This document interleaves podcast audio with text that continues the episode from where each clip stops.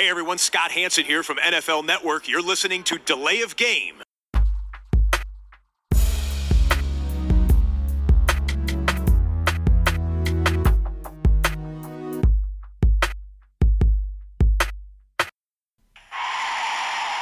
of game. Offense. Five yard penalty. Repeat down. Repeat down. Repeat down. Repeat down. Wir wünschen frohe Weihnachten gehabt zu haben und begrüßen euch am Ende der Regular Season an einem Montagnachmittag. Ja, es ist äh, wieder eine ungewöhnliche Zeit zu Delay of Game, dem Football Podcast. Es ist Episode 107. Ganz herzlich willkommen, Christian. Hallo. Und auch am Start, frisch zurück aus seinem Christmas-Urlaub, der Max. Hallo. Ja, war schön alles? Ja, Ja, bei euch? ja. Weihnachten gut verbracht? ja haben wir gut rumgekriegt, ne? Sehr schön. Gestern haben wir wieder ein bisschen Football geschaut und ähm, werden natürlich über die wichtigsten Dinge aus Woche 17 reden und auf das Wildcard Weekend vorausschauen. Aber als erstes die Bierfrage und da sind wir heute, ja, äh, Gesponsert worden. ganz d'accord. Ja, äh, herzlichen Dank an den Flo. Er hat uns äh, ein wunderbares Craft-Lager von Big Dogs Brewing Company mitgebracht aus Las Vegas. So ist es. So, hoffentlich Vegas. läuft sie nicht über. So, alle aus der Dose heute, deshalb klirrt nicht beim Anstoßen. Prost.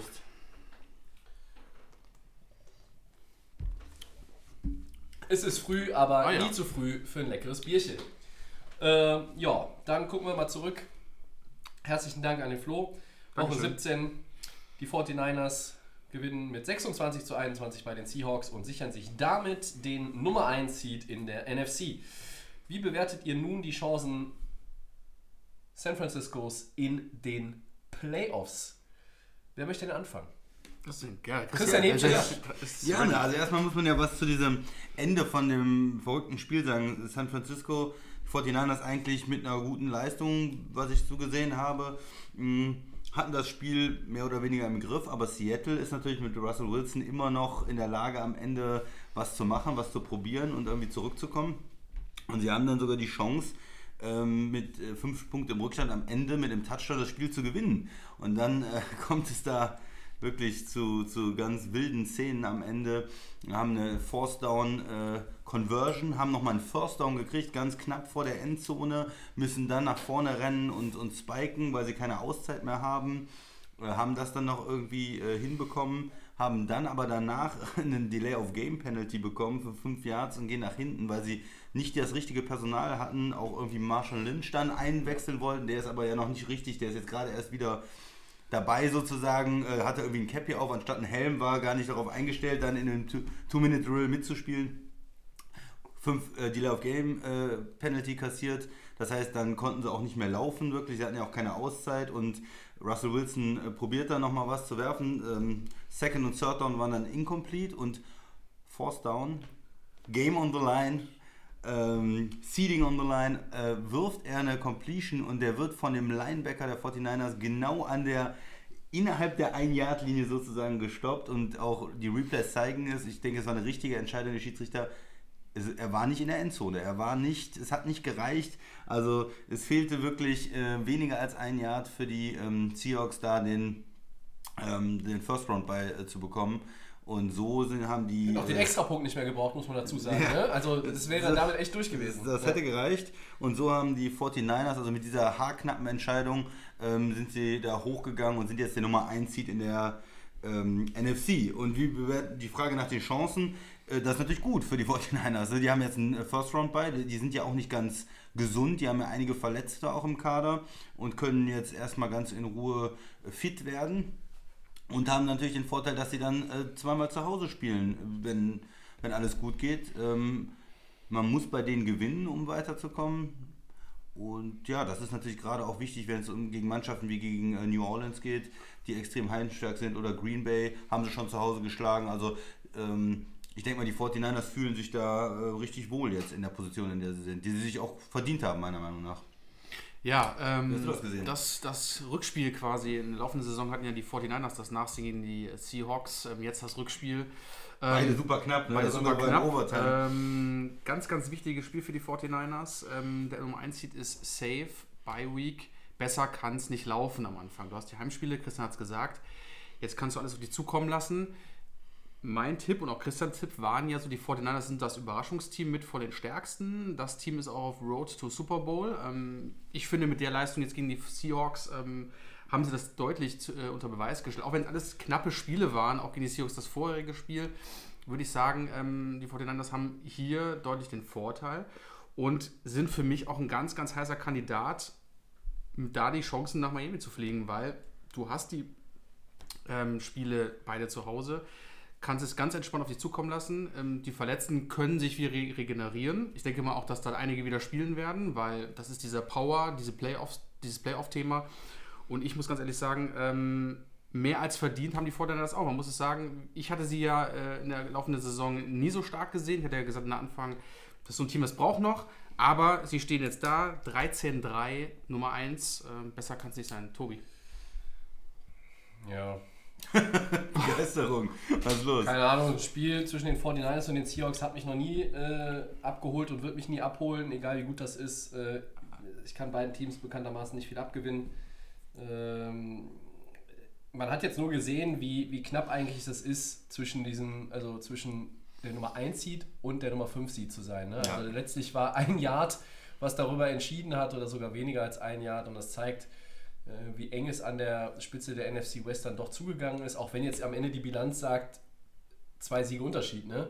Ähm, Seattle hat fünf Niederlagen, ist richtig, ne? Ja. Und das ist, das macht jetzt, so ist es aber jetzt am Ende einfach. Also es äh, sagt jetzt, glaube ich, nicht aus, dass der, der, der Unterschied, der jetzt beim reinen Blick auf das Standing ist, ähm, der ist jetzt gar nicht so groß zwischen beiden. Also Seattle hatte sicherlich auch äh, Möglichkeiten genug, äh, auch schon davor. Dieses Spiel gegen Arizona in Woche 16 war halt auch so ein Ding, äh, wo man sich auch nochmal ein bisschen in den Arsch beißen muss hinterher. Beide Mannschaften sind zu Recht in den Playoffs. Äh, nun ist es einfach auch so durch das System, dass ein äh, Divisionssieger in der East ähm, Heimrecht hat? Heimrecht hat, Ja. der, der dann auch auf der 4 positioniert ist und man jetzt als unterlegenes Team aus diesem Topspiel Sunday Night zum Abschluss der Regular Season, in dem Fall die Seahawks, nach Philadelphia, wir nehmen es ja vorweg, Ja. aber alle, die uns hören, wissen es natürlich schon, ähm, reisen muss. Das ist immer wieder eine Diskussionsgrundlage, die kann sicherlich auch irgendwie immer Ich weiter aber okay. fortgeführt werden, aber es Ja, ist wie es ist. Und letztlich, ähm, alle hatten da hatten ihre Chance auf den Nummer 1 Seed in der NFC. Wir hatten gestern äh, wird in, der, in der virtuellen Tabelle sogar dann mal die Packers natürlich vorne. Ähm, wir hatten in der virtuellen Tabelle sogar die Saints vorne. Die hätten dann am Ende aber natürlich den Loss von Green Bay gebraucht und auch den Loss der Niners. Gab es jetzt alles nicht. Die Niners waren so ein bisschen in der Pole Position, haben das jetzt verteidigt.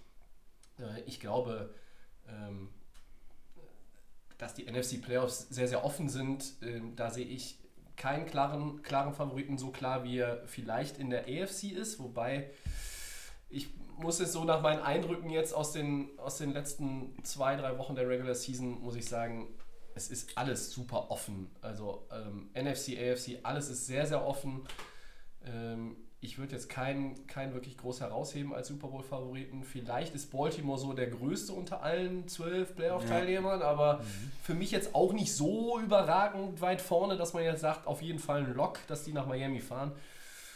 Ähm, und in der NFC, ja, die Niners haben sich das jetzt, äh, haben sich das jetzt auch verdient. Ähm, ich sehe sie jetzt, sehe sie jetzt aber auch nicht als irgendwie besonders viel stärker als die Seahawks oder als die Saints oder als die Packers. Ich sehe sie stärker als die Vikings und die Eagles, klar. Ähm, aber irgendwo, und das ist ja immer noch äh, das, was ich jetzt schon seit Monaten sage, wenn die Playoffs kommen, dann muss man mal sehen, wie dieses ihr doch recht junge Team damit zurechtkommt. Das haben wir in den vergangenen Jahren äh, häufiger mal gesehen. Gute Regular Season, dann viele Player, also viele Spieler, erste Playoff-Teilnahme, ist dann nicht immer so leicht, kann aber, Aber- auch funktionieren. Aber es hilft dir natürlich, wenn du zu Hause spielst. Ne? Also Es hilft dir ja erstmal, wenn du, wenn du glaube ich, jetzt dich, äh, wie du sagst, Regenerieren regenerieren kannst, kannst und dich und dann- en entsprechend vorbereiten und dann kannst. zu Hause dich vorbereiten kannst, du musst nicht reisen und, und du hast die Unterstützung vom Heimpublikum und das ist ja alles nicht schlecht. Ne? Also wenn du jetzt vielleicht als junges, etwas unerfahrenes Team nach Philadelphia reisen musst, zu einer Mannschaft, die schon Playoff-Erfahrung haben, in den letzten Jahren Coach, der Playoff-Erfahrung hat und auch ähm, ein Stadion, was dann ein bisschen Alarm macht. Also ich, ich bin schon, äh, ich denke schon, dass es wichtig war für die äh, 49ers und dass sie auch eine der Favoriten sind in der, äh, in der NFC. Klar, die Saints, die haben in den letzten Wochen extrem stark gespielt und ähm, die gehören, obwohl sie jetzt nur der Nummer 3 Seed sind, äh, sind die irgendwo auf Augenhöhe. Die haben ja auch dieses geile Spiel gegeneinander gespielt, was die 49ers knapp für sich entschieden haben dann. Aber die beiden sind im Moment für mich so eigentlich die beiden stärksten Mannschaften in der NFC. Die Seahawks kommen dazu, die haben natürlich diese engen Spiele gegen die 49ers und denen würde man das natürlich auch zutrauen. Die waren ja auswärts diese Saison stärker als zu Hause, Ja. auch auswärts äh, nochmal richtig Alarm zu machen. Ne? Ähm, aber gut. Ich, Ja. Max, wie siehst du es? Also sind die, sind die Niners, wenn du dich jetzt festlegen müsstest, sind sie für dich der Top-Favorit in der NFC?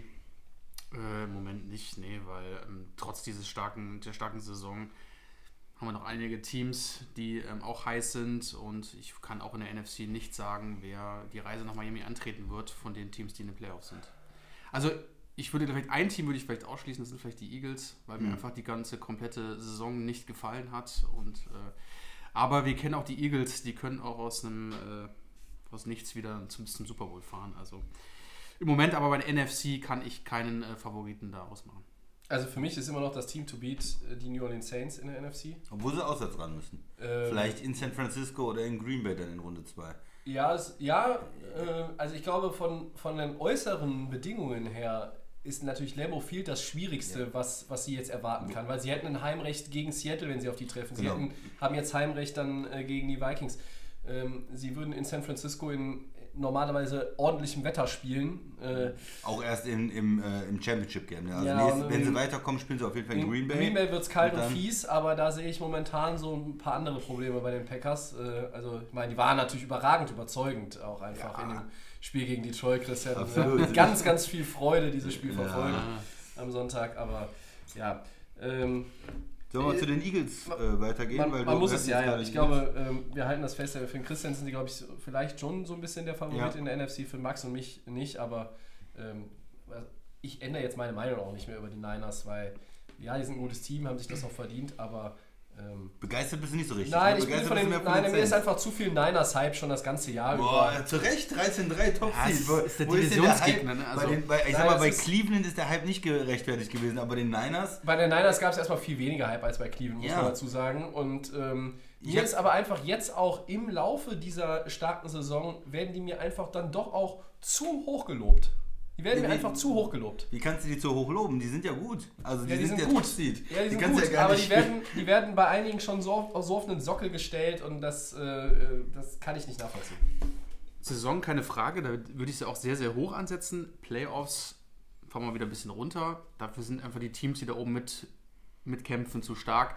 Aber trotzdem muss man den 49ers, da muss man, auch wenn ich es nicht gerne mache, auch Jimmy G und Co., ähm, muss man sagen, tolle Saison. Wenn du 13-3 bist und als Divisionsleader äh, da reingehst, ist das Ja. schon eine gute Saison. Playoffs mal dahingestellt. Und da ist ja auch zwei Schrottteams in der Division.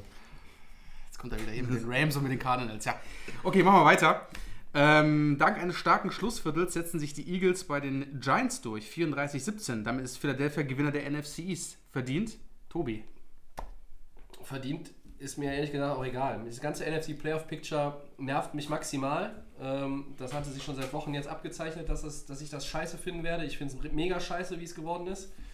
Ähm, aber lässt sich nicht ändern. Verdient kann man natürlich sagen bei den Eagles, ja, wenn du dann am Ende einen Sieg mehr hast als die anderen, bist du, äh, bist du der verdiente Sieger der NFC East. Aber ich würde mich eher dem Teil äh, der Bevölkerung anschließen, der sagt, äh, verdient hat es eigentlich da überhaupt keiner in der Division. Ja? Also vom Talent her äh, sehen wir die Cowboys irgendwie eigentlich als das bessere Team. Die kriegen es nicht insgesamt auf die Platte, jedenfalls nicht oft genug. Die beenden die Saison mit 8-8 und die Eagles äh, beenden die Saison mit 9-7. Hoch anrechnen muss man Philadelphia natürlich äh, gefühlt 35 Verletzte.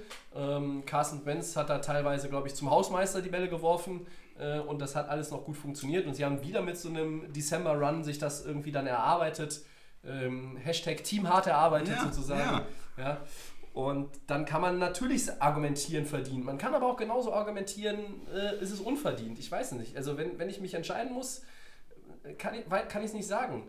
Du hast es vielleicht dann auch wieder ein Stückchen verdient oder es ist wieder ein Stückchen verdient, wenn die anderen einfach so dusselig waren, in dem Fall die Cowboys mal wieder, dann ist es verdient. Aber ich weiß es nicht. Also ich sage, für mich ist es verdient, Tobi. Weil, Ja. genau, du hast halt ein Team, das eine Menge Verletzungen hat in der gesamten Saison. Ähm, Receiver ja wirklich verschiedenste Leute ausgefallen. Ja. Running Backs zum Teil ausgefallen, äh, in der O-Line Verletzte, in Defense, Corner verletzt, was auch immer. Überall fehlen Spieler, wichtige Spieler. Und jetzt auch in dem Spiel gegen die Giants, noch in dem Spiel verschiedene Leute verloren. Ähm, und die Eagles haben aber nie aufgegeben. Die haben keine konstante Saison gespielt. Die haben, die haben nicht wirklich dominiert, aber äh, die haben trotz dieser ganzen Verletzten, finde ich, hat er also gut vom Coaching-Staff, gut auch von, von Wenz, dass er mit den Leuten irgendwie das hingekriegt hat. Und äh, man hat Dallas geschlagen zu Hause in einem, in einem Spiel, den direkten Konkurrenten. entscheidenden Spiel. In dem entscheidenden Spiel. Und dann kann man ja nicht sagen, die haben es nicht verdient oder so. Die haben jetzt noch das Spiel gegen die Giants gewonnen. Äh, deutlich am Ende durch eine starke zweite Halbzeit. Und, und warum hat man das nicht verdient, da in die Playoffs zu kommen? Die gewinnen ihre Division und äh, sind für mich absolut zu Recht in den Playoffs. Und man wird jetzt sehen, ob sie einige Leute wieder fit kriegen können nächste Woche, um dann gegen Seattle auch eine Chance zu haben. Ich sehe skeptisch, dass sie in, in den Playoffs dann gewinnen gegen Seattle, aber man hat schon Verrückteres gesehen. Warum nicht?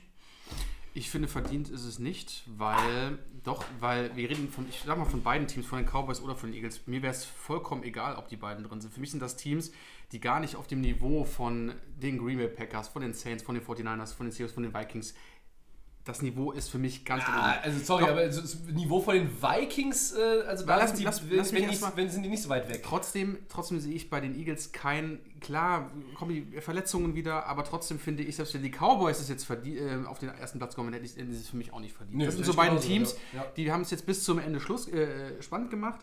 Jetzt haben dann quasi die Eagles auch die Cowboys dominiert und haben gesagt, okay, ähm, das Spiel haben sie ja gewonnen.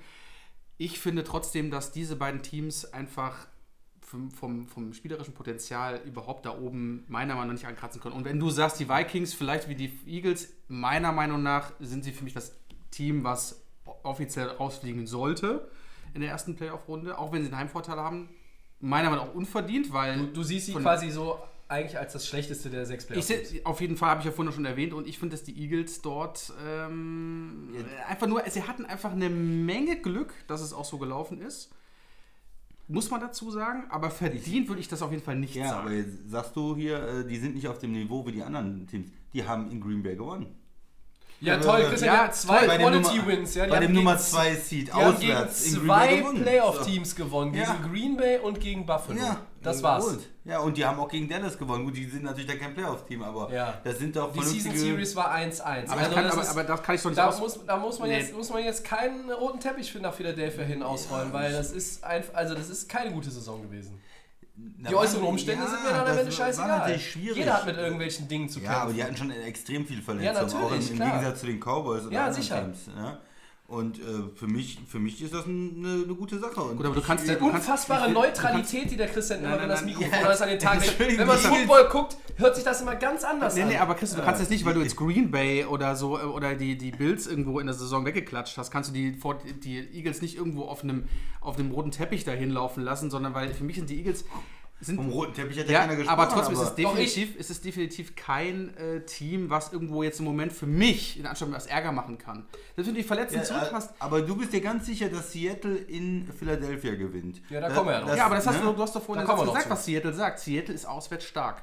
Und, Ja, die, und die. Eagles und die Eagles machen für mich trotz der Heim, des Heimvorteils trotzdem nicht jetzt den, äh, den, ähm, den Ärger, da können die nicht machen gegen die Seahawks. Meiner Meinung nach. Ich sehe das Spiel Aber aber auch tatsächlich gesagt, 50-50. Ich hatte auch vorhin gesagt, Eagles sind auch Playoff stark, wissen wir, aber trotzdem finde ich im Moment find ich nicht verdient, auf der 1 zu sein. Selbst auch die Cowboys nicht in der Division. Im Prinzip Ja. kann da keiner irgendwo, klar, Giants und die Redskins würden nicht drauf sprechen, aber beide haben es nicht verdient. Ja, aber, aber letztlich, das, wir haben es eben ja schon gesagt, das Seeding ist nun mal so. Also die, die, Wenn du äh, das- Division Reglement ist so. ja richtig, ja, ja. Und wenn wir jetzt mal alle gucken, die hinter den Vikings oder beziehungsweise hinter den Vikings als zweiter Wildcard nicht reingekommen sind, Wer hätte denn es da auch verdient? kein Ja, anderes denn Team verdient, verdient? in die Ja. Playoffs zu kommen. Nee, kein anderes in der NFC. Ja. Ja? Also von daher finde ich das völlig in Ordnung. Ja, also äh, von daher kann man so argumentieren, ich habe es ja eingangs gesagt äh, zu dem Punkt, man kann sagen, das ist verdient, aber ich sehe es auch ganz genauso, dass man sagen kann, dass es nicht verdient ist. Also die, die sieben der neun Siege waren gegen Teams, die sind, ne, aber gut, die muss ich auch erstmal einsammeln. Ne? Andere, die, die Auch- Cowboys haben auch viel liegen lassen, hätten sie vielleicht noch zwei irgendwie der, der anderen Nicht-Playoff-Teams geschlagen, wäre es am Ende gar kein Duell mehr mit Philly geworden, hätten Ja. den gegen Philly verlieren können. ähm, das, das Spiel äh, kurz vor dem Ende der Regular Season, das wäre sogar egal gewesen. Ne? Aber ähm, letztlich ist es der Verdienst, glaube ich, von äh, Carson Wentz, der was gemacht hat, ich glaube 4000 Yards und mehr, aber das ohne einen Receiver, der 500 Yards überhaupt Genau. nur hatte. Ne? Ja, überleg dir das mal. Also er hat ne? da wirklich mit, äh, mit allem äh, irgendwie da zusammengespielt und gut zusammengespielt, was noch irgendwie gerade auslaufen konnte. Ja. Und das hat natürlich Und- mit Carson Wentz zu tun und auch mit Doug Peterson. Ja, wollte ich auch sagen. Für mich ist auch Coaching, ja. Wenn du so viele Verletzungen hast und so dass viele Leute ist, ist ja ersetzen äh, musst, dann ist es auch Coaching und gegenüber einem Jason Garrett zum Beispiel mit Dallas ist es auch eine Frage des besseren Coachings. Wie kommst du ja? jetzt nur auf diesen Coach als Vergleich? Weil, ach Weil der so, schlecht nur, ist, Ach nee, ja. nur weil er in der Division Ja, ist. Ne? ja. Und in den Playoffs könnte es dann auch interessant werden gegen Seattle. Ne? Da, ich habe da auch so ein paar Coaching-Probleme gesehen. Bei Seattle? Also, ja. Ja, aber äh, das sind ja, äh, also das ist ja zumindest ein Duell, aber da kommen wir ja nachher noch zu, äh, zwischen zwei Coaches, die ja schon hohe Reputation Ja, haben. ja, das schon, ja. Das äh, könnte allein deshalb ja schon spannend werden. Ich Ja, mache mal weiter, ja? Ja, gerne. Sieg für die Chiefs, 31-21 gegen die Chargers und eine Niederlage für die Patriots. Die haben 24-27 gegen deine Dolphins verloren. Miami. Damit hat Kansas City First Round bei. Was bedeutet das für die Chiefs und was bedeutet das für die Patriots? Willst du mal die Chiefs und die Chargers machen, dann mache ich mir gleich schön die Dolphins und die Patriots. Ähm, ja, oder? die, die Chargers haben, äh, fangen wir mal ganz kurz mit den Chargers noch an für, für zwei Sätze. Die haben, haben natürlich eine absolute Grützensaison gespielt, äh, underperformed, wo es nur ging, hatten auch viele Verletzte, ähm, aber haben auch äh, trotzdem genug Talent im Roster gehabt, um vielleicht besser abzuschneiden als am Ende, glaube ich, 5-11. Das ist äh, eine enttäuschende Saison, aber äh, nochmal ein kleines Lob wenigstens an die LA Chargers. Die haben nämlich in Arrowhead nochmal richtig Gas gegeben. Die haben sich da nicht irgendwie hingestellt und, und ja. das so irgendwie runterlaufen lassen, sondern haben gesagt, ja, äh, wir hauen ja nochmal alles rein. Und die Chiefs mussten, sie, mussten sich mächtig strecken, haben auch wieder ein paar Big Plays mit der Defense gebraucht, haben dann auch eine Steigerung von Mahomes äh, bekommen mit äh, zunehmender Spieldauer und haben das am Ende mit 10 gewonnen. War aber auch lange eng. Ähm, die Chiefs haben ihre Hausaufgaben gemacht und haben natürlich dann profitiert von dem, was in Foxborough passiert ist. Ähm, und die Chiefs, muss ich sagen, ja, die äh, kommen jetzt hier so mit sechs Siegen in Folge in die Playoffs. Und das habe ich ja schon auch ein paar Mal erwähnt und das habt ihr auch gesagt äh, in den letzten Monaten. Es kommt ja auch ein bisschen darauf an, wie du reinkommst. Ne? Also die, die Vikings gehen mit zwei Niederlagen in die Playoffs. Starter geschont hin oder her, aber das sind ist zweimal ein L.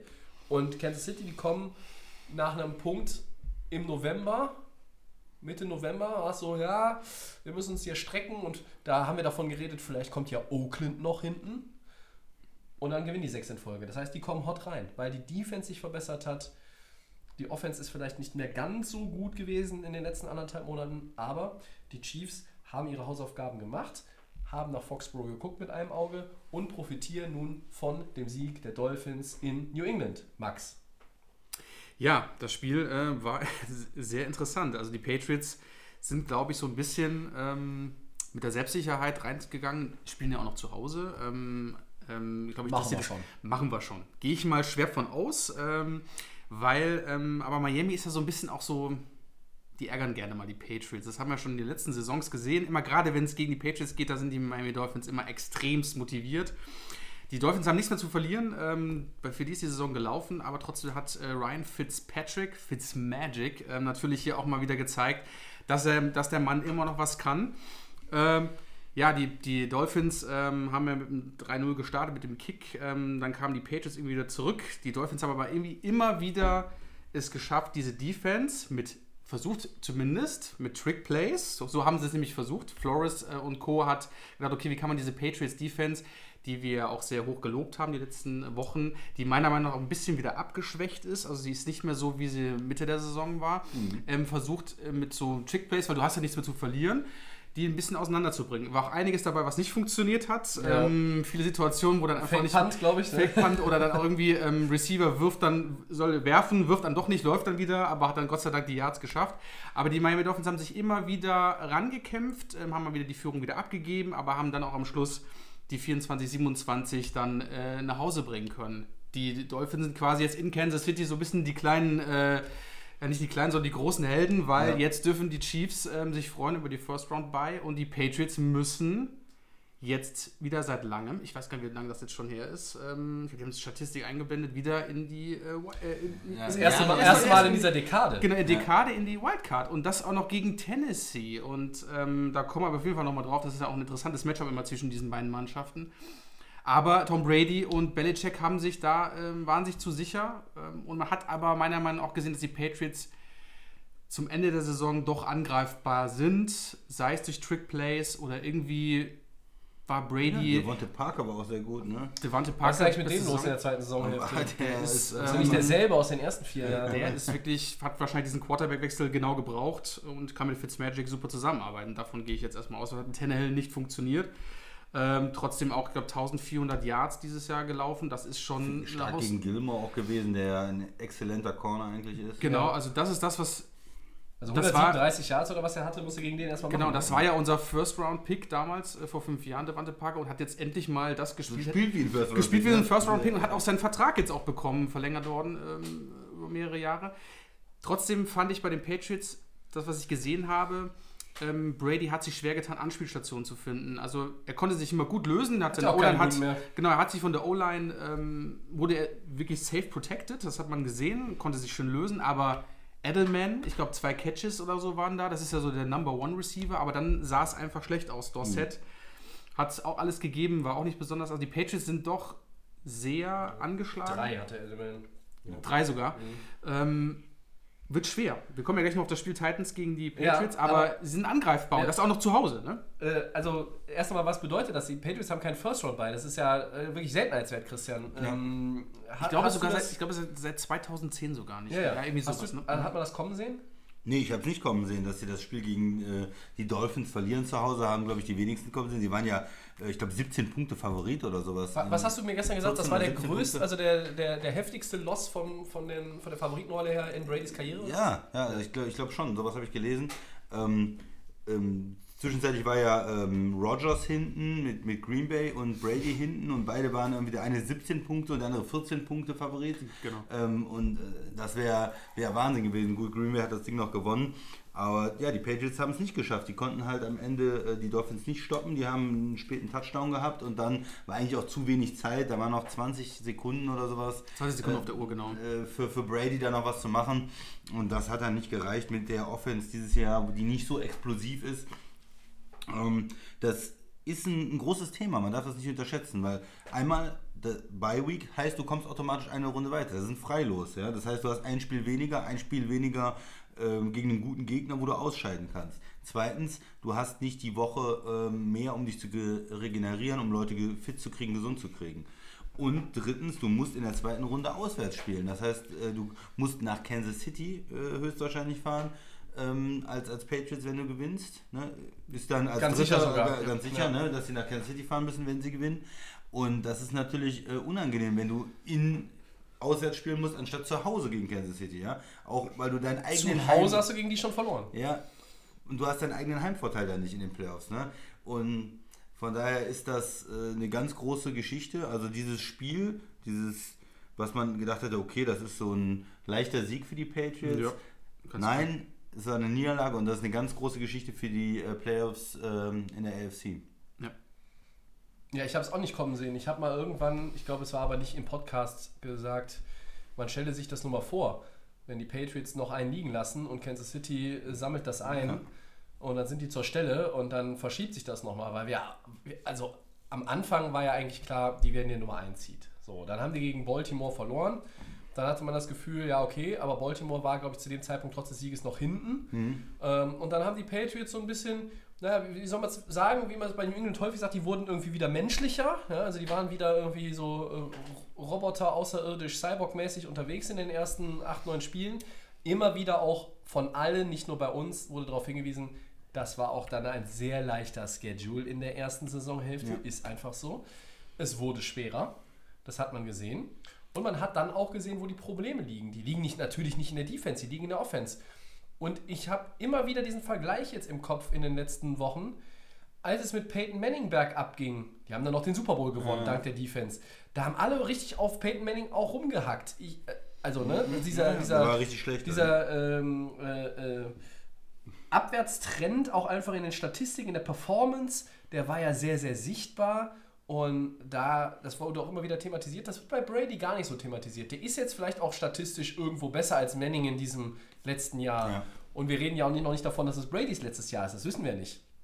Aber es ist zumindest auffällig, dass ähm, die Chemie da irgendwo nicht stimmt, dass auch natürlich das Talent auf Receiver nicht da ist, auf Tight End nicht da ist, äh, dass wenn das Laufspiel einigermaßen kontrolliert werden kann von den Patriots, dass es dann unheimlich schwierig wird für New England, irgendwo Punkte zu produzieren und auch schwierig ist, wenn sie in Rückstand geraten, Ja. dann einfach zu kommen, weil dann musst du passen irgendwann. Ja.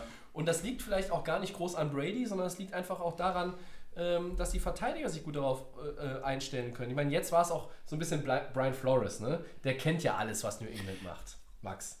Nur da muss ich dazu sagen, ähm, wir haben das Heimspiel in Miami 43 zu 0 verloren. Ja, Jetzt haben wir das Wochen, ne? vor ein paar Wochen, das war das zweite Saisonspiel. Ja. Ähm, man muss ehrlich sagen, da muss man auch sagen, Flores hat sich jetzt mittlerweile, glaube ich, auch an dieses Team gewöhnt. Das Team wurde, natürlich ist kein, kein grandioses Team, aber es hat sich mittlerweile Verbessert verbessert. Saison, ne? Ja. Du hast es richtig gesehen. Flores, sein Ding, er war seit 2000, ich habe seit 2004 ist er bei den Patriots gewesen, einige Super Bowle gewonnen.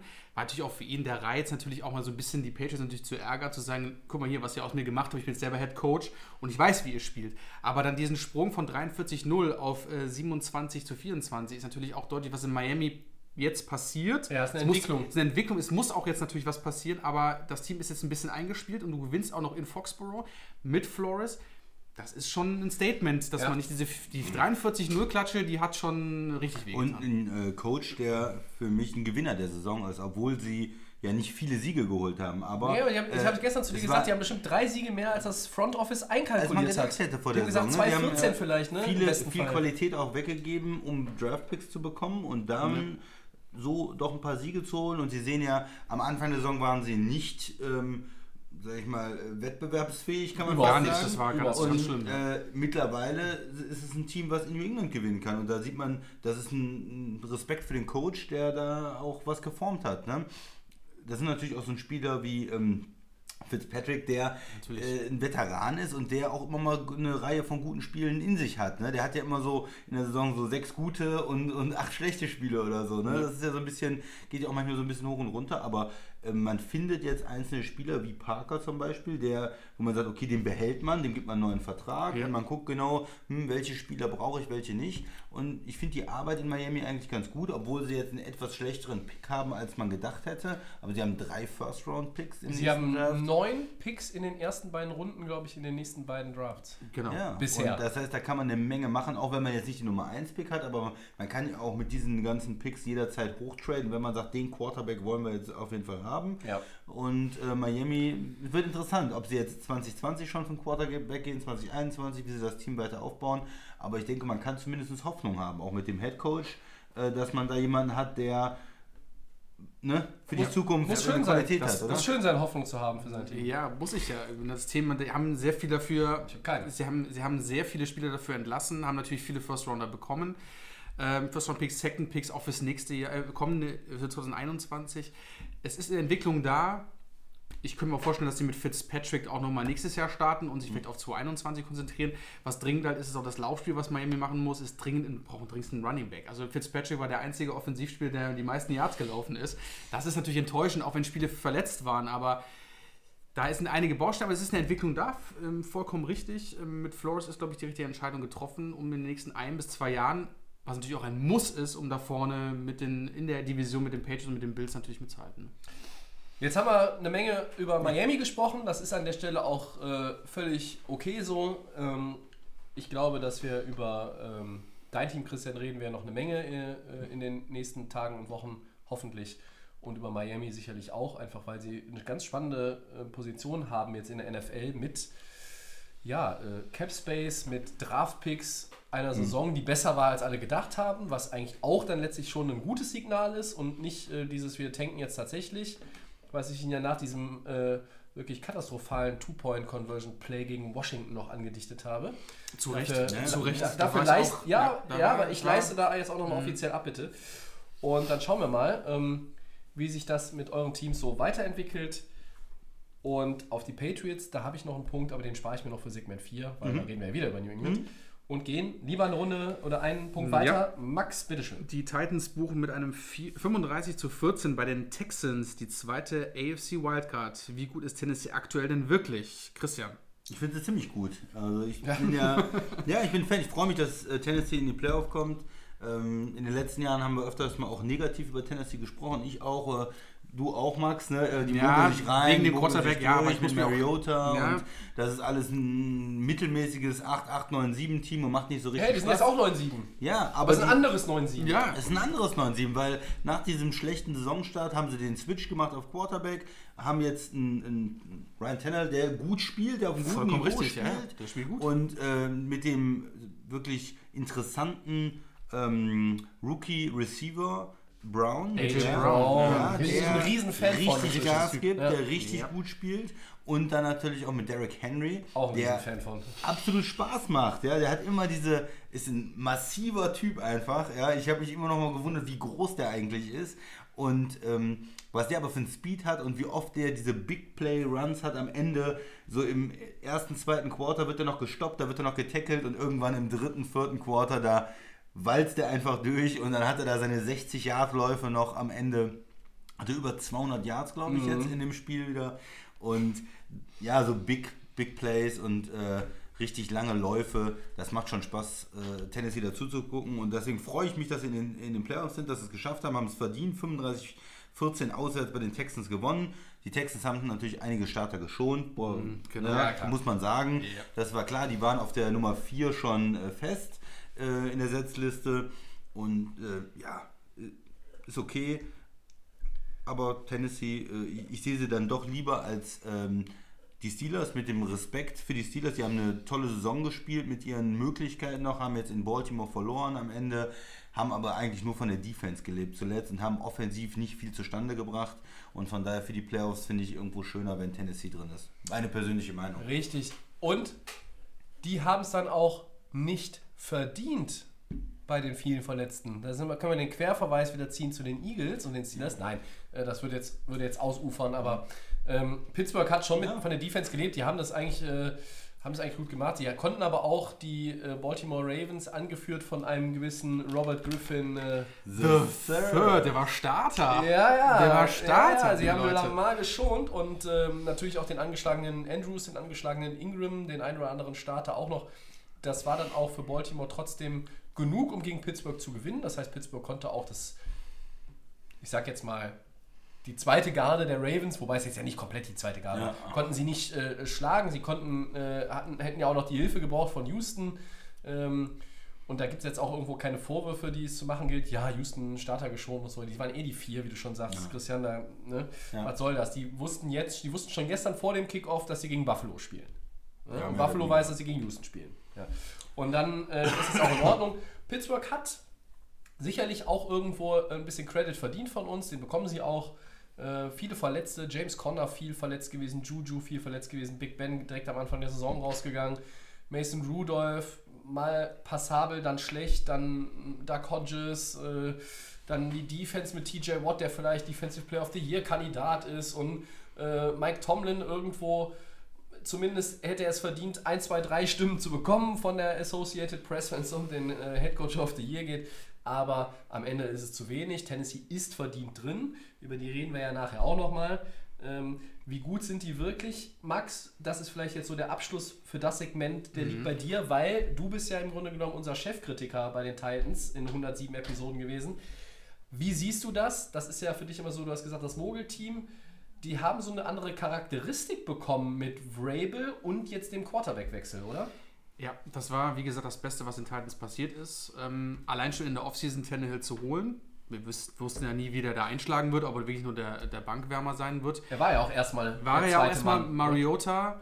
Da müssen die Texans sich jetzt, äh, die, äh, die Titans jetzt mal wirklich Gedanken machen. Was macht man mit dem? Ne? Also für mich ist der eigentlich Ja, kein laufen Ti- lassen. Ne? Also Vertrag den, den, den musst du jetzt erstmal, glaube ich, in der, in der Offseason, egal wie weit du jetzt kommen bist in den Playoffs, aber das ist das nächste Ziel. Wie kriegst du den irgendwo unter? Was kriegst du noch für den? Was kann, wo kannst du ihn abgeben? Wenn der Free Agent wird, Wird ist ja nichts. Ja, also wie gesagt, ähm, das ist Ja. irgendwie das Thema Mariota, haben wir uns jetzt, glaube ich, vier, fünf Jahre angeschaut. Es hat als Franchise-Quarterback nicht gereicht. Er ist kein Ähm, Franchise-Quarterback. Er ist es Das nicht. können wir jetzt ähm, nach der Saison sagen. Wir haben in der Offseason darüber gesprochen.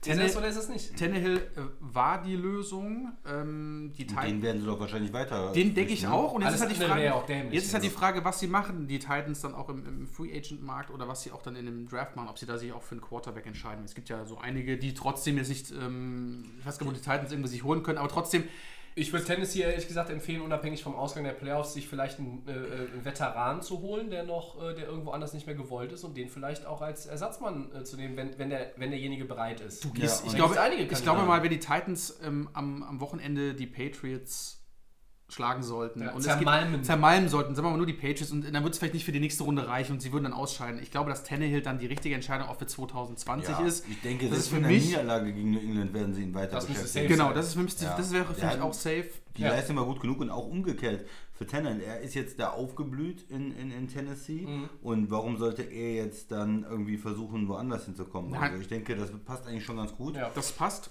Und ähm, wir haben die Spiele angesprochen, die Tennessee gerade ausmacht. Und es ist Football, den wir im Moment sehr gerne sehen von Tennessee. Und Spektakulär ähm, spektakulär ist. Es macht Ja. einfach Spaß. Receiver, Running Back. Die Defense, haben wir schon immer gesagt, auch über die letzten Jahre, war schon immer ein, Immer ganz gut. immer ein ganz gutes Team. Und ähm, ich muss ganz ehrlich sagen, die Titans kann man schon für eine Überraschung, kann man eine Überraschung zutrauen. Schwer zu sagen, ob es jetzt natürlich in Foxborough, aber wir kommen ja nochmal auf das Spiel. Ja, wir Trotzdem sage ich mal so, ähm, es ist eine Überraschung. Wir freuen uns alle drei dafür die, für die Titans, ähm, aber ich glaube, dass die schon Ärger machen könnten. Aber mehr kann ich im Moment natürlich auch noch nicht Ja. sagen. Ne? Ähm, wir kommen im Segment vor Downs noch auf ein paar Ja. Coaches, aber wir müssen mal gerade noch hier die Breaking News einschieben, einfach weil es jetzt gerade passt. Giants feuern Head Coach Pat Schirmer, 9,23 in zwei Jahren, keine Überraschung, oder? Das Nö. war nicht Weg. überraschend. Ja. Ähm, da bin ich gespannt, wer jetzt aus Daniel Jones und Saquon Barkley und Co. ein Winning-Team wieder formen soll. Äh, ob er es wird, formen wird, wage ich erst einmal zu bezweifeln mit meiner ganz, ganz frühen Prognose für die Giants 2020. äh, vielleicht kann man die Division nächstes Jahr auch mit 6-10 gewinnen. Möglich ist in der NFC East ja so einiges. Ja, dann machen wir Woche 17 zu äh, und halten kurz drei Sekunden äh, Stille und bedauern das Ende der Regular Season Weiter. reicht. und äh, gehen zum Wordplay über, dem neuen Lieblingssegment von Max. Und das Ja. Ganze heute in der Stat Leader Edition sozusagen. Wir haben so ein paar äh, ja, inoffizielle Titel, die jetzt feststehen. Und da gibt es Leute zu loben, natürlich nur zu loben. Vor allen Dingen der erste ist nur zu loben. Der hat Rekorde aufgestellt, wohin das Auge nur schaut. 5109 Passing Yards. Ja, ich weiß, das ist kein Rekord, aber es ist eine 5000 Yard Saison. 33 Touchdown Pässe und 30 Interceptions. Das ist noch nie da gewesen. Ein Quarterback mit 30-30. Ja, es gibt ja im Baseball diesen 40-40 Club, ne? 40 Home Runs, Genau. 40 Stolen Bases in einer Saison. Ich bin dafür, wir machen den offiziellen 30-30 Club in der NFL auf und inaugural Member Jameis Winston, Christian. Die Saison des Buccaneers Quarterbacks war mit einem Wort. Christian ist gerade halb vom Stuhl Spektakulär. Ja. Spektakulär muss ich sagen. Das ist, äh, er ist einfach der Quarterback, der die spektakulärsten Aktionen gebracht hat. Positiv und negativ, ja. Spektakulär nicht nur im, im positiven Sinne, äh, wenn zu ihm geschaltet worden ist bei Red Zone, da wusstest du immer, oh, das ist ein 50 Jahr Touchdown-Pass oder ein Pick Six. Äh, also zu den, von den 30 Interceptions war ja auch noch sieben Pick Sixes. Ein NFL-Rekord. Und das Großartigste war ja, dass er die, der hatte, stand ja bei 29 Interceptions gegen Atlanta, geht es in die Overtime und er wirft zum Abschluss der Saison zu Hause schön vor Heimpublikum Pick Six, um das, Dion Spiel, Jones, zu, um ne? das Spiel zu verlieren. Ja. Weil er die ganze Zeit den Receiver anguckt und so lange guckt, bis der Linebacker davor kommt. Ja, ich glaube, Dion, war- Dion Jones hat, hat erst noch sich die Schuhe zugebunden, einen Kaffee getrunken und nochmal irgendwie sich, äh, Schön telegrafiert. sich irgendwie bei, bei Instagram irgendwie selbst fotografiert und dann hat er die Interception geholt, er hatte so viel Zeit und das war nochmal, das war, wie sagt man so schön, äh, äh, Closing out the season in Style. Ja. Spektakulär. Für mich das Spektakulär. Wort. Ja. Trotzdem ist es für mich äh, ein Quarterback. Ich weiß nicht, wie man mit dem äh, spielen soll. Machen weiter mit dem. Ja, ich, für mich ist, kannst du mit dem nicht spielen, wenn einer 30 Interceptions schmeißt, fast jeden, jeden Spiel zwei, dann äh, kannst du damit kein, äh, keine Spiele gewinnen. Ne? Und das hast du ja bei Tampa auch die letzten Jahre gesehen. zum Teil spektakulär, zum Teil viel Passing Yards, aber Siege, Playoff Appearances. Ist es äh, nicht umso nichts. erstaunlicher, Christian, dass sie sieben Siege geholt haben? Ja. Irgendwie schon, oder? Ja, ist ja nicht ganz Ah, die haben schlecht, auch die ne? Nummer Der- 1 Rushing fünf- Defense, Ja, ne? Kommt der, also der, der so ein- 5100 Yards und 33 Touchdown Pass. Der ist ja nicht grundsätzlich schlecht, aber er ist einfach ähm, viel zu unbedarft mit dem Ball und macht da viel zu viel Fehler und 30 Picks ist für mich einfach ähm, Schwachsinn. Aber wir würden uns freuen, glaube ich, wenn er nächstes Jahr wieder in Ja. Tampa spielt, weil es ist eine Menge Spektakel. Spektakulär. Spektakulär. Max, Was ist dein Wort? Ich sage das Wort außergewöhnlich. Warum? Weil ähm, ich erinnere mich noch an letzte Woche, das Samstagspiel gegen Houston war das, glaube ich. Oh ja. Ne? Ähm, das war wirklich lustig. Also James Winston, glaube ich, schon in den ersten paar Minuten schon den ersten Interception und es Ja. ging immer hin und her. Also Respekt, der Mann kämpft um seinen Job, das darf man nicht vergessen. Ne? Also er ist wie Mariota im gleichen Draftjahrgang. Jetzt geht es darum, bleibt er ein Buccaneer oder geht er woanders hin? Aber ich finde 5000 Yards, äh, 33 Touchdown Pässe, aber die Interceptions, die machen auch irgendwie, irgendwie Spaß, machen sie. Also es ist nicht so, dass Ja, man... wenn man kein Bucks-Fan ist. Gen genau, das vielleicht so, aber wenn man so als Außenstehender sagt man, okay, man freut sich auf das Spiel und weiß schon, die ersten zwei Dinger könnten schon wieder ein Pick sein. Ähm, trotzdem beachtlich, diese, diese Touchdown-Menge, diese, diese Yards. Ähm, er geht das Risiko immer ein und das auch manchmal zu häufig, weil er einfach sagt, okay, 33 Interception ist einfach richtig, äh, richtig brutal. Äh, aber ich bin auch echt gespannt, was die Buccaneers mit ihm machen werden. Ähm, vielleicht geben sie ihm äh, einen Vertrag, machen weiter mit ihm. Alles gegeben hat er, nur zu viele Interceptions. Ähm, aber ich glaube, wenn man ihn das, bis seine Karriere enden wird, glaube ich, haben wir auf jeden Fall noch viel Spaß und der wird die Interception-Rekord vielleicht in der NFL mal auch, äh, Brechen. anführen oder brechen, keine Ahnung. Wirklich. Tobi. Ihr habt alles gesagt, oder wir, wir haben alles gesagt zu äh, Jameis Winston. Die Saison von Buccaneers Quarterback Jameis Winston war für mich exemplarisch. Es passte einfach auch zu den ersten vier Jahren, in denen es schon äh, turbulent äh, hat, äh, zuging mit Höhen und Tiefen, die drin waren. Und äh, das hat er nochmal bestätigt. Und deshalb nehme ich hier an dieser Stelle das Wort exemplarisch. Christian, mach mal bitte weiter. Ja, 1540 Yards und der Rushing Title. Titans Running Back Derrick Henry ist Tobi? Ähm, er ist mitreißend. Hm. Äh, Wenn ich, das ist mitreißend, was er spielt. Also äh, der Mann mit der äh, halbtoten Katze, die hinten aus dem Helm äh, raushängt, wie ich ihn gerne bezeichne.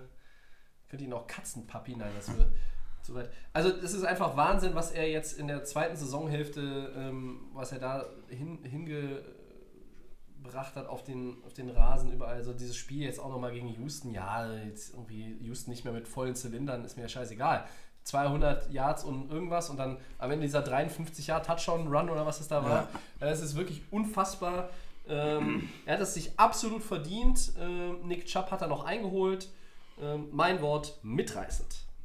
Äh, Mein Wort ist faszinierend, weil wir einfach sehen können bei Derrick Henry, er macht Spaß zuzuschauen. Wir, wir, sind, wir drei sind richtige Fans von ihm, aber auch wie er sich in den letzten Jahren stetig immer verbessert hat und jetzt ein Niveau erreicht hat, wo er wirklich der Top Running Back in der NFL ist mit 1540 Yards. Ähm, Christian hat es gesagt, geiler Typ, wirkt wie ein ganz langsamer Running Back, läuft aber in dem Moment richtig schnell. Ich glaube, die Kamera kann das gar nicht so rüberbringen. Weil er so groß ist, ich, wirkt das immer so lang, genau, äh, irgendwie muss, langsamer. Ich glaube, wir, wir müssen uns mal vornehmen, glaube ich, wir drei, dass wir den live sehen mal, damit wir einfach sagen können, Derrick Henry mit seinem Katzenschwanz hinten. es ist einfach äh, ein grandioser Spiel, faszinierend zu sehen, wie man einfach auf, äh, in der NFL sich vom, ähm, vom Normalo dann einfach den Starterplatz geholt hat in den letzten Jahren und einfach jetzt das Team, Tennis-Team als Starter dann auch anführt und zu Recht der ähm, Leader ist und den Rushing Title verdient hat. Ja, also man muss ja bei allem, äh, man muss jetzt die Alabama Crimson Tide nicht lieben, aber was die da ausbilden, ist ja in der Regel immer gut. Ne? Und er kommt auch aus diesem berühmten College. Christian, dein Wort. Ja, ist geil. Ich find's geil, wie er gespielt hat. Ich find's einfach geil. Und äh, von daher freue ich mich auf die Playoffs und äh, bin gespannt, was er gegen New England leistet. Dann haben wir noch einen. Machen wir einen haben wir noch. Ähm, 149 Recep äh, Receptions, 1725 Yards. Die Leistung von Wide Receiver Michael Thomas ist mit einem Wort, Christian, Beeindruckend. Ja, ist einfach beeindruckend. 149 Receptions. Wir haben ja schon gesagt, das ist der äh, Rekord, den er äh, über, übertroffen hat letzte Woche schon. Und 1725 Yards ist natürlich auch gewaltig für einen äh, Wide Receiver und deshalb für mich beeindruckend. Ähm, ich sage sensationell. äh, das schaffen halt nicht viele, ne? was, er, was er geschafft hat. Also einfach diese, wenn ich jetzt bei diesen 1725 Yards bleibe, die 149 Receptions sind ein ähm, Rekord, den hat er letztes Jahr, letztes Jahr, letzte Saison, letzte Saison, nein, auch nicht, letzte Woche schon gebrochen von Marvin Harrison. Wir haben es ausreichend thematisiert, äh, aber weil er nun auch quasi der Leading Receiver war, wollten wir ihn heute nochmal mit unterbringen. Äh, ich vor allem. Ähm, die Leistungen sind mit einem Wort sensationell. Bei mir ist das Wort gigantisch, ähm, weil ich dazu auch sagen muss, auch wie bei Derrick Henry, äh, Michael Thomas war so, die, äh, war so die letzten Jahre immer der Receiver, der so ein bisschen unter dem Radar- war, obwohl er immer eine extreme Leistung gebracht hat. Und auch wie, äh, wie Derrick Henry in den letzten Jahren gigantisch stark geworden, ähm, die Leistung immer kontinuierlich verbessert. Ähm, Michael Thomas der beste Receiver in der NFL aktuell, damit hat er sich auf jeden Fall auch verdient in den letzten Jahren. Sonst war es immer Julio Jones, Antonio Brown wurde oft in den, in den, in den, in den Pott geworfen und Michael Thomas solider, sympathischer, zurückhaltender Wide Receiver, der Leistung bringt und eigentlich nie so groß auffällt, der immer ähm, sehr zurückhaltend ist. Aber gigantische Saison und deswegen für mich äh, ganz klar das Wort gigantisch passt zu ihm. Ja, wunderbar. Dann gehen wir weiter und läuten die wunderbare Phase Playoffs ein. Ähm, Ja, Es geht dann endlich los. Playoffs. Wie immer mit dem Wildcard Weekend unsere Einschätzung zu den Partien und wir werden so ein bisschen darüber sprechen, worauf kommt es an, was für ein Spiel erwarten wir, wer ist vielleicht der X-Faktor und etc. pp. Das Ganze vielleicht auch noch garniert mit ein paar Game Picks und wir starten mit dem Spiel am Samstag um 22.35 Uhr deutscher Zeit. Da erwarten die Houston Texans die Buffalo Bills. Christian, deine Ja. ersten Einschätzungen. Genau, ähm, beide Teams ja schon qualifiziert vor der Woche ähm, für die Playoffs. Äh, die Texans haben jetzt ihre Starter geschont, äh, Watson geschont, damit da nicht noch was passiert. Ich weiß nicht, wie es aussieht mit äh, Will Fuller. Das ist ja ein ganz wichtiger Spieler für Houston in der Offensive. Wird der nochmal richtig fit? Kann er dann zusammen mit Hopkins und Stills diese Offense, wo wir gesagt haben, wenn die drei alle spielen, dann wird es schwierig, die zu decken und dann bekommen die nur eine ganz andere Dynamik oder bekommen sie das nicht hin.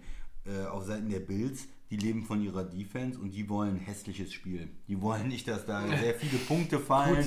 ja, das muss man so sagen. Die, äh, die haben einen Quarterback, der, der kann immer mal ein paar Plays machen. Ne? Äh, Der, der Allen, der kann auch ein bisschen laufen und äh, manchmal finden die auch Beasley oder so. Aber die, die wollen ja nicht, dass das Spiel irgendwie ein Shootout wird, dass da 30 Punkte Houston äh, macht oder 35, dass die da nachziehen müssen. Die wollen das möglichst möglichst wenig Punkte, ja, möglichst eng halten das Spiel, möglichst lange äh, offen, dass man im, im Fourth Quarter dann vielleicht bei einem Stand von 14, 14, 17, 14 irgendwas und dann hat man da vielleicht ein paar Plays mit, ähm, mit Allen und auf einmal ist man vorne und kann mit der Defense dann das Ding gewinnen. Ja, also die wollen, die sind schwer zu spielen, die Defense ist gut und also umso länger es eng bleibt und, und dann schwierig ist, dann hat, hat, haben die Bills vielleicht eine Chance, auch diesen Auswärtssieg und diesen Upset irgendwo, der, der es ja ist, ähm, da, da zu holen. Und ja, die Texans, die müssen sich einfach auf ihre Stärke verlassen und das ist für mich äh, die Passing Offense. Das ist natürlich, die haben den besseren Quarterback mit, mit Watson und müssen versuchen, da äh, mit den Receivern dann genug auf die Platte zu kriegen gegen diese Bills Defense, genug Risiko zu gehen, aber auch keine Interceptions zu werfen, ne? äh, um, um da Punkte äh, aufs Board zu bringen. Geheimnis der Bills kann nur sein, wenn du diese O-Line, die sehr brüchig ist bei den Texans, wo sie zwar mit Laramie Tunzel verstärkt haben, aber trotzdem auch in der, in der Saison gesehen, diese Ups und Downs der Texans ähm, und dass Deshaun Watson einer der meistgesexten Quarterback ist, das ist ja jedem bekannt. Das kann der Schlüssel sein für die Bills, um die Texans, ähm, wenn auch, wie gesagt, Fuller nicht zurückkommen sollte, ähm, diese, diese Offense auseinanderzunehmen. Ähm, weil, Christian hat es gesagt, die, die Bills leben von ihrer Defense. Äh, die Offense ist John Brown und äh, Josh Allen. Josh Allen läuft auch gerne mal selber. Was mit Ähm, Singletary? Singletary, starker Rookie mit, mit Frank Gore im Background. Das sind auch alles Leader. Okay, die können Schaden verursachen, aber ich glaube, dass die Bills das Spiel gewinnen können, wenn sie irgendwie an Watson rankommen. Das traue ich denen zu. Die O-Line ist, wie gesagt, ähm, nicht so stark. Seiten der Bills ähm, ist das, das ein, ist, ist die einzige Möglichkeit. Kommen wirklich Fuller, das kann ich mir gut vorstellen, dass der sich irgendwie nochmal berappelt mit den Physios und so, dass er zurückkommt, können da die Texans ähm, Du glaubst was nicht, machen. du bist out for season oder was, Tobi? Du Nee, Ich weiß gar hab nicht, Ich irgendwie gelesen, dass er eigentlich drei Wochen ausfallen soll. Ja. Im schlechtesten Fall. Also, das heißt, im Wildcard-Weekend wird es eng. Also, wenn sie das Spiel gewinnen, vielleicht für die zweite Runde. Aber Wie gesagt, also ist schwer einzuschätzen, wer dieses Spiel machen kann, weil ich einfach von den Texans schon nicht so ganz überzeugt? nicht so über, nicht Oder so, ja, weil ich einfach schon in diese, die, diese, dieses Ups und Downs in, den, in der Saison gesehen habe. Aber die Bills sind auch kein Team, die sind überraschend, dass sie jetzt einfach ähm, in den Playoffs stehen. Das waren sie ja vor zwei Jahren, glaube ich, auch, noch, auch schon mal in der ersten Runde. Ähm, Aber es wird das erste Playoff-Spiel für Josh L. Genau, und da muss man halt schauen, ob, das der, ähm, ob dieser junge Mann das äh, hinbekommt. Schwer einzuschätzen. Also es liegt immer an, ich habe die, hab die Fakt- Faktoren aufgezählt. Also das kann, wenn es ein schlechter Tag ist für beide Teams, ähm, ah, Tobi, sagst du mal, also ich weiß es nicht. Man, Bills hat, ich- Texans sind natürlich von der Offensive extrem stark, Defense, naja, also es gleicht sich so ein bisschen aus, würde ich sagen. Ja, der X-Faktor in diesem Spiel könnte tatsächlich JJ Watt sein, ja, der alles dafür tun wird, um am Samstag auf dem Feld zu stehen nach seiner Verletzung, die ihn ja mutmaßlich eigentlich ja schon wieder die Saison gekostet hat, aber er hat da jetzt irgendwie alles äh, an Hebel in Bewegung gesetzt. Möglicherweise wird Watt den Texans zur Verfügung stehen. Das könnte für mich so derjenige sein, der auch nochmal ja, das Ganze so, so ein bisschen so als, als Anzünder, ne? als Antreiber und, und Impulsgeber für die Defense, die sicherlich den auch nochmal gebrauchen kann. Denn ähm, wenn du auf Buffalo den Druck nicht ausübst, dann können die schon mit ihrem ja, sehr systematischen Offensivspiel dir auch irgendwo wehtun und ein paar Punkte machen. Und ähm, Watt ist für mich der X-Faktor. Wenn, wenn, er, wenn er spielen kann und er auch einen Impact hat, dann glaube ich, wird Houston dieses Spiel gewinnen können. Äh, insgesamt habe ich aber bei Houston auch jetzt schon seit, seit Wochen und Monaten meine Zweifel, wie stabil die wirklich sind. Das stabilere Footballteam sind in meinen Augen die Buffalo Bills. Äh, und, und für, für die Bills zum, als Schlüssel zum Erfolg ist auf jeden Fall irgendwie den Ball einigermaßen bewegen zu können. Die Bills dürfen nicht 10, 14 Punkte in Rückstand geraten. Dann wird Mhm, es für sie unheimlich schwierig. Dafür sind sie nicht gemacht. Das traue ich noch nicht zu. Äh, aus welchen Gründen auch immer, weiß ich nicht. Vielleicht ein Pick 6 von Josh Allen und noch irgendwie ein Field Goal hinterher. Und du liegst 10-0 hinten nach dem ersten Quarter auswärts. Das wird Buffalo nicht, nicht drehen können dann. Aber ähm, ich traue denen das absolut zu. Es ist für mich ein offenes Spiel. Vielleicht das Spiel, was am schwersten zu tippen ist in der äh, Wildcard-Runde. Aber ja, Also ich glaube, das ist ein ganz, das ist ein tagesabhängiges Spiel. Ja. Weil du einfach Houston einfach zu inkonstant auch gesehen hast in der Saison, finde ich. Aber die Bills sind auch mal dafür bekannt, okay, äh, offensmäßig, dass es auch nicht so läuft. Trotzdem ah, ist es einfach, äh, du sagst es richtig, es ist schwer zu tippen, wer hier die Nase vorn hat. Also für Houston gilt meiner Meinung nach so so die müssten irgendwie so eine Art, also wenn die, wenn Houston es schafft, 21 Punkte oder mehr zu machen, dann haben die, glaube ich, eine relativ hohe Chance, dieses Spiel zu gewinnen. Ich traue Buffalo jetzt dann keine 30 Punkte zu in dem Spiel. Und das wäre so, wäre so die Marke, die Houston sich irgendwie erspielen muss. Und ich glaube, dann sind die Chancen sehr hoch, 80, 85 Prozent, dass sie das Spiel gewinnen. Äh, wenn das Spiel aber irgendwo in diesen Regionen 10, 13, äh, 17, 14 lange unterwegs ist, dann spielt das Buffalo weiter in die Karten. Wenn die irgendwie drin hängen, ähm, Josh Allen hat auch schon den einen oder anderen Game-Winning-Drive mal Ja, jetzt in ja, seinen ja. ersten beiden Jahren ähm, hingezaubert. Das vergisst man relativ schnell. Mm, auch schon in der letzten Saison. Und das ist so ein, so ein Spiel, wenn ich mir die einzelnen Komponenten angucke, der bessere Quarterback ist bei Houston. Ja. Schon, klar. Ähm, das bessere Laufspiel ist bei Buffalo, klar. Die bessere Defense ist, auch wenn JJ Watt eigentlich spielt, grundsätzlich bei Buffalo. Bessere Und- Coaching? Das bessere Coaching ist meiner Meinung nach auch bei Buffalo. So, Ja. wenn ich das alles zusammenzähle und ich lege mich jetzt hier fest und müsste jetzt den Gamepick machen und wir machen ihn sowieso und ich mache den Anfang, weil ich selten den Anfang mache, dann sage ich, die Buffalo Bills gewinnen dieses Spiel. Buffalo sagst du, ja. Das ist schwer. Wie seht ihr das denn so? Ja, also ich, ich könnte mich auch zu Buffalo hinreißen lassen. Aber ich könnte natürlich auch mit Houston gehen und sagen, wenn man einfach sagt, okay, man nimmt den besseren Quarterback. Man vertraut darauf, dass dieser, der Sean Watson das Ganze irgendwie gewinnt für Houston. Absolut möglich. Ne? Und das wäre die Überlegung, wenn man, wenn man sagt Houston, dann vertraut man darauf, dass er ein gutes Spiel macht und das Spiel irgendwie gewinnt äh, für Houston. Also wenn du jetzt Buffalo genommen hast, dann nehme ich Houston. Ah, okay. Und wenn ich jetzt erst Houston gesagt hätte, hättest du Buffalo. gesagt. Jetzt stehe ich wieder zwischen den Fronten hier. ja. Da mir, da mir, Du kannst leider nicht auf den Tie tippen. Das nee, ist, es äh, ist nicht, ist jetzt. Da ich Deshaun Watson gerne mag, aber von ihm dieses Jahr nicht so überzeugt bin und ich glaube an diese O-Line nicht bei den Texans, gehe ich mit Buffalo. Das ist der Lone Wolf Christian hier. Ja, ja, bei drei muss ich ja eingeben. Ne? Ja. Nicht zwangsläufig, aber äh, wenn die ersten beiden nicht gleich getippt haben. hm. Ja. Ja, gut. Christian, Ja, zweites Spiel. Patriots gegen äh, Titans. Ist dann bei uns schon Sonntag, 2.15 Uhr. Richtig. Ja. richtig geiles Spiel. Da freuen wir uns, glaube ich, alle drauf. Ja. Ähm, wann freue ich mich denn mal auf ein Playoff-Spiel mit den Patriots? ja, Ja. trotzdem. Aber warum? Tennessee hat es geschafft, die sind in den Playoffs. Wir haben vorhin die guten Vorteile der, Tex äh, der Titans aufgezählt. Und die Wahnsinn. Titans Hype bei Delay of Game. Auf jeden Fall. Streicht Ähm, euch den Tag im Genau, Kalender auch an. bei mir. Ähm, und zwar, ähm, du hast jetzt gesehen, wie man in Foxborough gewinnen kann. Es war jetzt nicht nur Miami, die letzte, diese Woche gewonnen hat, äh, letzte Woche, sondern es waren auch andere Teams. Kansas City zum Beispiel. Kansas City zum Beispiel. Ja. Die Titans haben jetzt die Aufgabe, genauso zu spielen wie diese Teams. Zu versuchen, wie zum Beispiel mit Trickplays, was, was, was natürlich in den Playoffs immer ein Risiko ist, aber man kann das ja irgendwie besser, irgendwie, ähm, besser vollenden. Die Titans sind einfach das heißere Team im Moment. Die Patriots sind, glaube ich, auch mal in der Situation jetzt unter Druck, müssen natürlich jetzt mal gucken, dass sie bis Samstag ihre ganzen Fehler, die sie gemacht haben, ähm, da wieder auf die Reihe bekommen. Aber die Tennessee Titans haben das Glück, also nicht das Glück, aber quasi die Motivation mit dem Playoff-Run, dass ich ähm, sagen kann, man kann die schlagen auswärts, also zu Hause in, in New England. Ähm, finde ich, Game, das ne? Running Game ist unglaublich stark. Da sind die Patriots auch extrem empfindlich drauf. Das heißt, das ist die einzige große Schwäche, die die Patriots haben, das Running Game zu stoppen.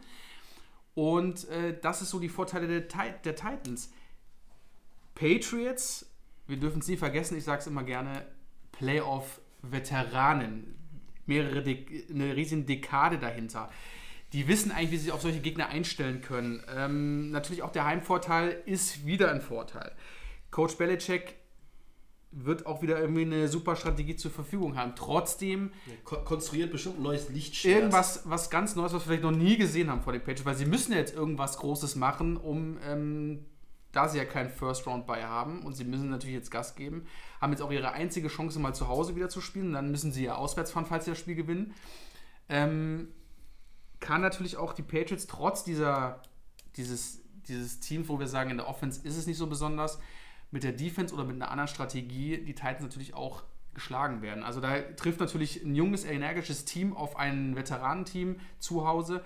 Schwer zu sagen, aber die Titans machen mir da schon einen guten Eindruck. Die Patriots aber trotzdem sehr, sehr solide, was die Playoffs angeht. Und da machen sie eigentlich immer Druck und wissen, wie sie damit umzugehen haben. Ja, es ist dieses, dieses ewige Ding, dieses Do Your Job und dieses, ähm, wir finden immer einen Weg. Und gerade in den Playoffs spielen wir unsere Stärken aus. Und wir können uns immer am besten, besser als alle anderen, auf den Gegner, auf den jeweiligen Gegner einstellen. Und das ist etwas, was ich auch bei New England erwarte. Ich habe nur ein Problem mit den Patriots, wirklich jetzt als, das, als mein Hauptproblem ausgemacht, wenn ich die 2019er Patriots sehe.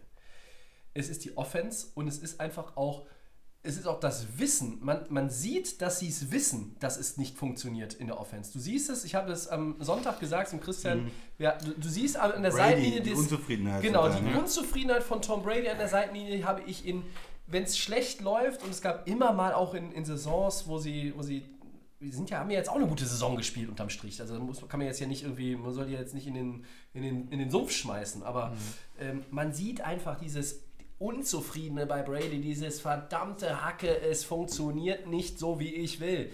Und dann siehst du Josh Daniels eingeblendet und dann siehst du teilweise Ratlosigkeit beim Offensive Coordinator. Die sieht man auch selten. Und wenn man diese Komponenten zusammen, zusammennimmt, dann denkt man so, oh, irgendwas ist da, was, was die ganz schwer beschäftigt und was sie nicht lösen können. Sie können es nicht lösen. Gerade die letzten vier, fünf, sechs Wochen waren einfach nicht gut offensiv. Aber auf der anderen Seite haben wir wieder das Argument, wir kennen es. Ah, es sind die Patriots. Es sind immer noch same, the same old Patriots. Dass Ja. natürlich die Anspielstationen fürs Passing Game einfach nicht die Qualität haben, Das ist das eine. Aber da gucke ich mir mal zum Beispiel an, was die Eagles gemacht haben. Mit welchen Receiver und Running Backs die dann das Spiel gegen die Giants, wo du einfach auch den Druck hast, auch wenn es ein schlechter Gegner war. Du hast diesen Druck und du kannst das irgendwie, bringst es auf die Platte. Und das kann ich bei New England auch äh, wieder, wieder schon sehen, dass sie, das, dass sie das in der Nacht von Samstag auf Sonntag so auf die Platte kriegen. Natürlich, wir haben über Tennessee jetzt schon auch relativ viel gesprochen, die haben sich irgendwie dramatisch weiterentwickelt und dieser ganze, der ganze Key-Move, um diese Franchise jetzt tatsächlich mal ein Stückchen nach vorne zu schubsen, war der Wechsel von Mariota auf Tannehill. Das hat gut funktioniert. Wir haben äh, junge Leute wie Derrick Henry, wie AJ Brown, die noch eine ganze Zeit in den nächsten Jahren auch in der Liga, wenn sie gesund bleiben, für, für Alarm sorgen können. Dieses Team ist sehr, sehr ausgewogen, es ist gut gecoacht und es kommt noch ein Punkt dazu. Ich hoffe nicht, dass ich dem Christian den jetzt wegnehme. Äh, Mike Rabel, der nächste Expatriate-Mitarbeiter, Schrägstrich Spieler, Schrägstrich Assistant Coach, der auf Belichick trifft. Und Belichick, der hasst ja nichts mehr, als gegen Leute zu verlieren, die mal mit ihm zusammengearbeitet haben. Ja? Gegen Flores zu verlieren. Oh mein Gott, das hat ihn ja bestimmt schon mega angenervt. Ja? So, und jetzt auch noch gegen Rabel zu verlieren. schwer. Das motiviert den Mann noch mal mehr.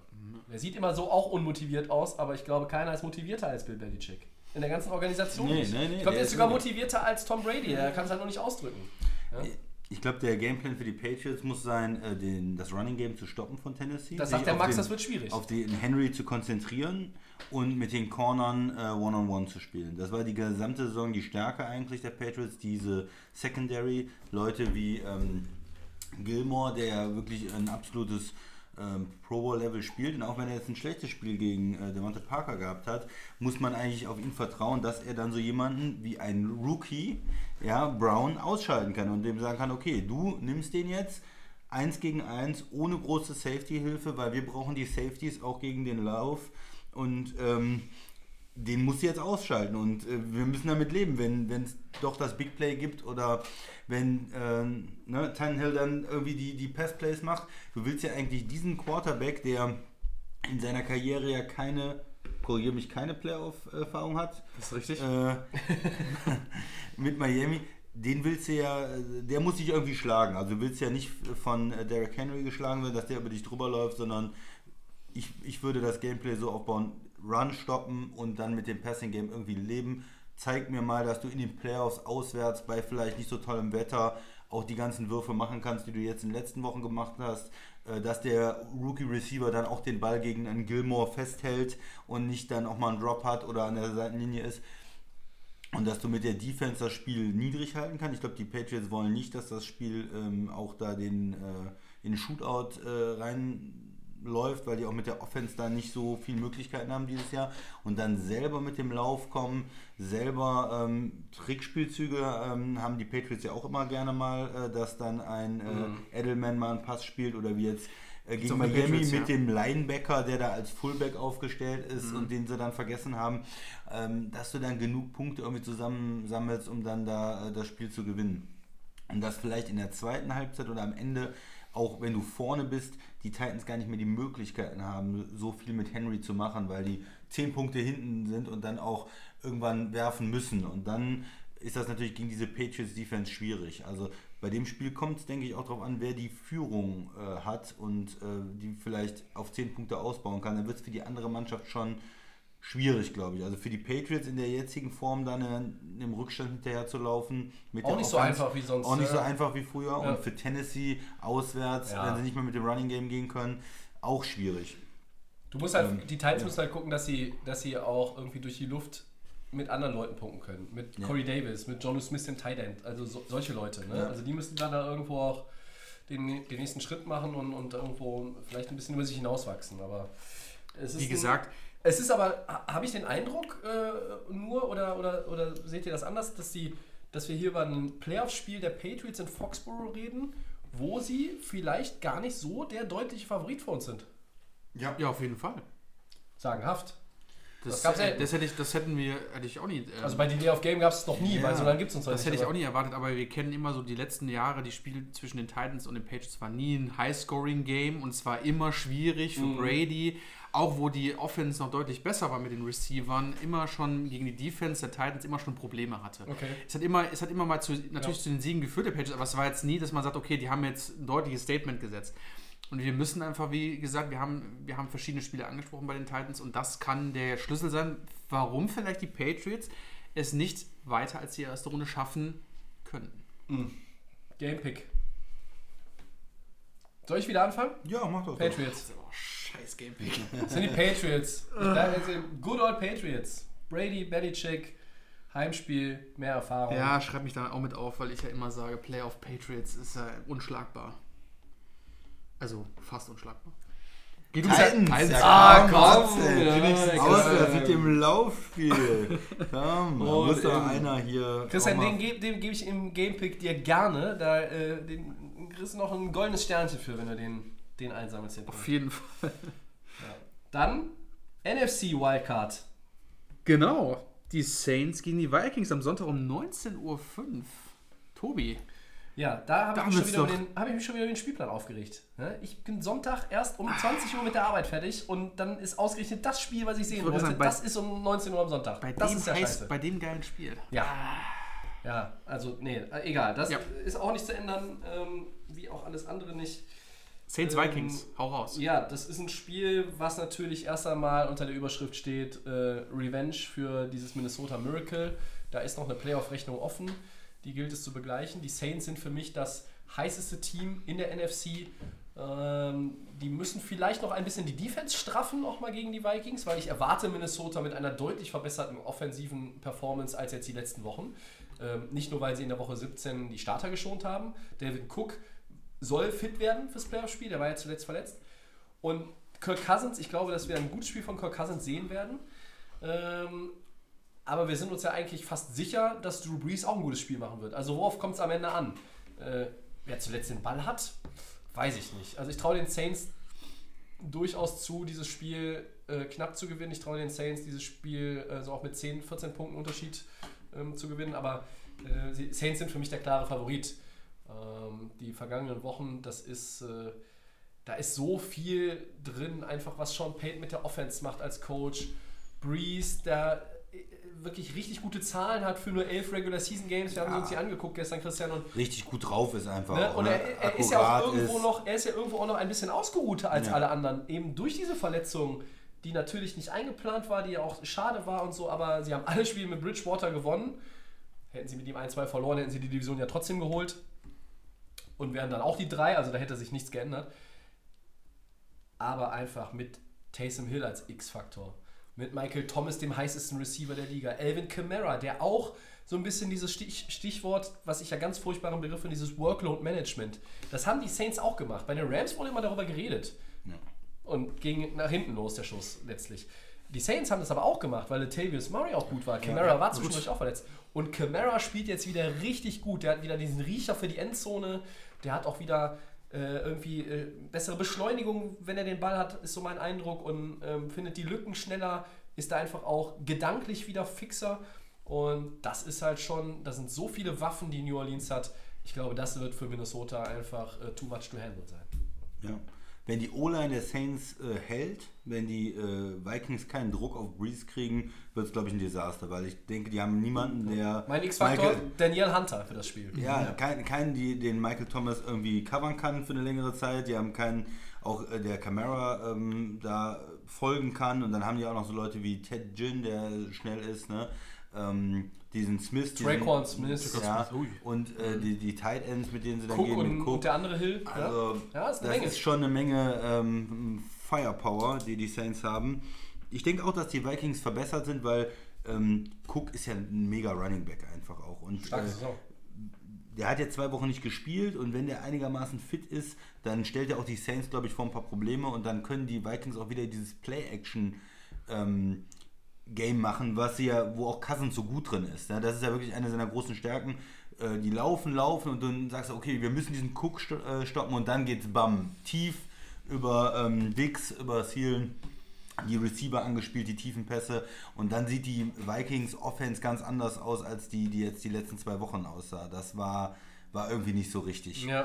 Ähm, Aber die Vikings haben das Zeug, um die Saints zu schlagen. Ich, weiß es nicht. Also, ich, finde, ich, ich finde, sie haben das Zeug. Ich Ja. erwarte es nur nicht. Ja, also ich meine, die haben auch einen talentierten Kader, die sind auch nicht schlecht, aber von dem, was ich in den letzten Wochen gesehen habe, sind die Saints für mich Favorit. Plus, sie spielen auch noch zu Hause. Also sie werden auch auf einem neutralen Feld für mich Favorit, aber sie spielen jetzt noch zu Hause im Superdome. Und ähm, da nehme ich es mal vorweg. Also ich gehe da äh, sicher mit den Saints. Ich auch, habe ich mich schon eingetragen. Stimme ich euch zu, gehe ich auch mit den Saints. Ähm, trotzdem davon die Vikings nicht unterschätzen. Kommt Cook zurück. Thielen und Dix wieder in Höchstform. Ist das auch schwer zu handeln für die Defense der Saints? Auf jeden Fall. Die Ganz- Secondary ganz, ist nicht äh, unantastbar. Und wir reden hier nicht von ein bisschen, sondern wir reden von Extremproblemen, weil ähm, wenn, wir können um die letzten Jahre einfach sehen, das waren mit die stärksten Receiver in der NFL. Ja. Devin Cook spielt eine Ausnahme, äh, Ausnahme, ähm, Ausnahmesaison. Ähm, das kann den Saints Probleme geben. Ich finde, dass die ähm, Saints trotzdem irgendwie so den. Jetzt ist das dritte Mal jetzt, ne? Du willst jetzt endlich mal mit dem. Mit Hm. Die sind eigentlich reif, ne? Das ist, es ist, du, dieses Team streitet seit Woche 1 für mich. Und es das ist die jetzt- größte Gefahr. Genau. Das ist die größte Gefahr, dass sie, dass sie alle quasi so ein bisschen auch dann dazu zu sehr reinreden. Ne? Also ich sage, sie, Du siehst es bei uns, sie sind der Favorit, sind bei allen der Favorit. Ne? sie sind bei allen der Favorit, ja. Ja. Ja. Aber Es du hast, es du hast ja recht, Max. Sie sind eigentlich sind sie dran. Genau, aber Nur trotzdem. sie dürfen das halt nicht an ihr Ohr kommen lassen. Sie müssen das ausblenden. Sie wissen selber im Kopf, dass sie dran sind. Aber du musst äh, einen Schritt nach dem anderen machen. Also Trotzdem- die Vikings sind ein potenzieller Stolperstein. Du bist kein großer Cousins-Fan. Wir haben so, glaube ich, eher gesagt, wir finden ihn als solider Quarterback. Trotzdem ist er auch brandgefährlich mit dem, was er hat als, äh, als Möglichkeit. Wenn der heiß läuft. Wenn er heiß läuft. Kann ein riesen Highscoring-Game werden und vielleicht entscheidet da auch wieder nur ein Field Goal äh, auf beiden Seiten. Das kann gut sein. Aber trotzdem, ich habe ich hab ja auch die Saints in den Super Bowl getippt für Miami. Deswegen sage ich, dass die Saints das Spiel knapp machen werden. Also alle drei Saints. Ja. Ja. Dann haben wir noch eins. Den Abschluss. Na, Das ist ja. Ich gehe Sonntag früher ins Bett, glaube ich. Eagles gegen Seahawks, Sonntag 22.40 Uhr. Geil. Ähm, ja, Ja. ja. ja die, das Heimteam hat irgendwie immer noch 18 Verletzte und. Was, was solltest du eigentlich über, über Pete Carroll sagen? Das wäre doch jetzt mal der, der gute Einstieg für das Spiel. Ja, ich, manchmal frage ich mich bei Seattle, also ist ja ein sehr guter Coach. Ja. Ein sehr guter Entwickler von Talent, äh, gar keine Frage, auch was er da immer mit den Defense-Spielern gemacht hat in den letzten Jahren in Seattle, keine Frage. Aber manchmal bei Spielen habe ich die ähm, so ein bisschen wie Andy Reid oder so. Es gibt ja manchmal so Coaches, die haben ein sehr gute, sind sehr gute Coaches, aber die haben manchmal während des Spiels in bestimmten Situationen treffen die so ein bisschen merkwürdige Entscheidungen. Und es gab ja damals die Geschichte auch im Super Bowl mit dem, mit dem Pass-Spielzug gegen die Patriots. Anstatt Beast anstatt Mode den, anstatt dem. Beast Mode den Ball zu Ja. geben und dann äh, haben sie das Spiel dadurch verloren, wo ja auch sehr viele Spieler irgendwie unzufrieden waren.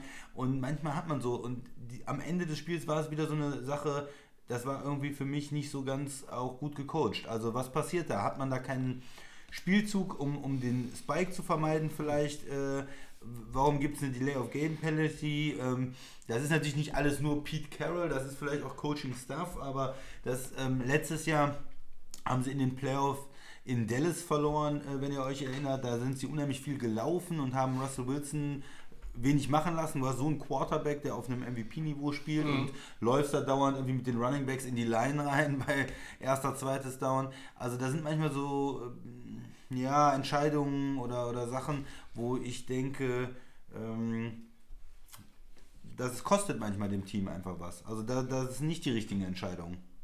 Okay. Also das Spiel gegen die 49ers hätte man gewinnen können am Ende, wenn Ja, ja, man das sicher. sich irgendwie Ja. besser angestellt hätte und dann hätte Das man gegen Arizona haben wir ja vorhin schon erwähnt, ist auch. es waren mehrere bitter. Heimspiele dieses Jahr und irgendwie weiß ich noch nicht so richtig. Seattle auf der einen Seite haben die dieses Talent, auch auf Receiver mittlerweile wieder mit, mit Lockett und äh, Metcalf und Russell Wilson ist natürlich ein mega Quarterback. Die O-Line ist besser, dafür ist die Defense ein bisschen schlechter.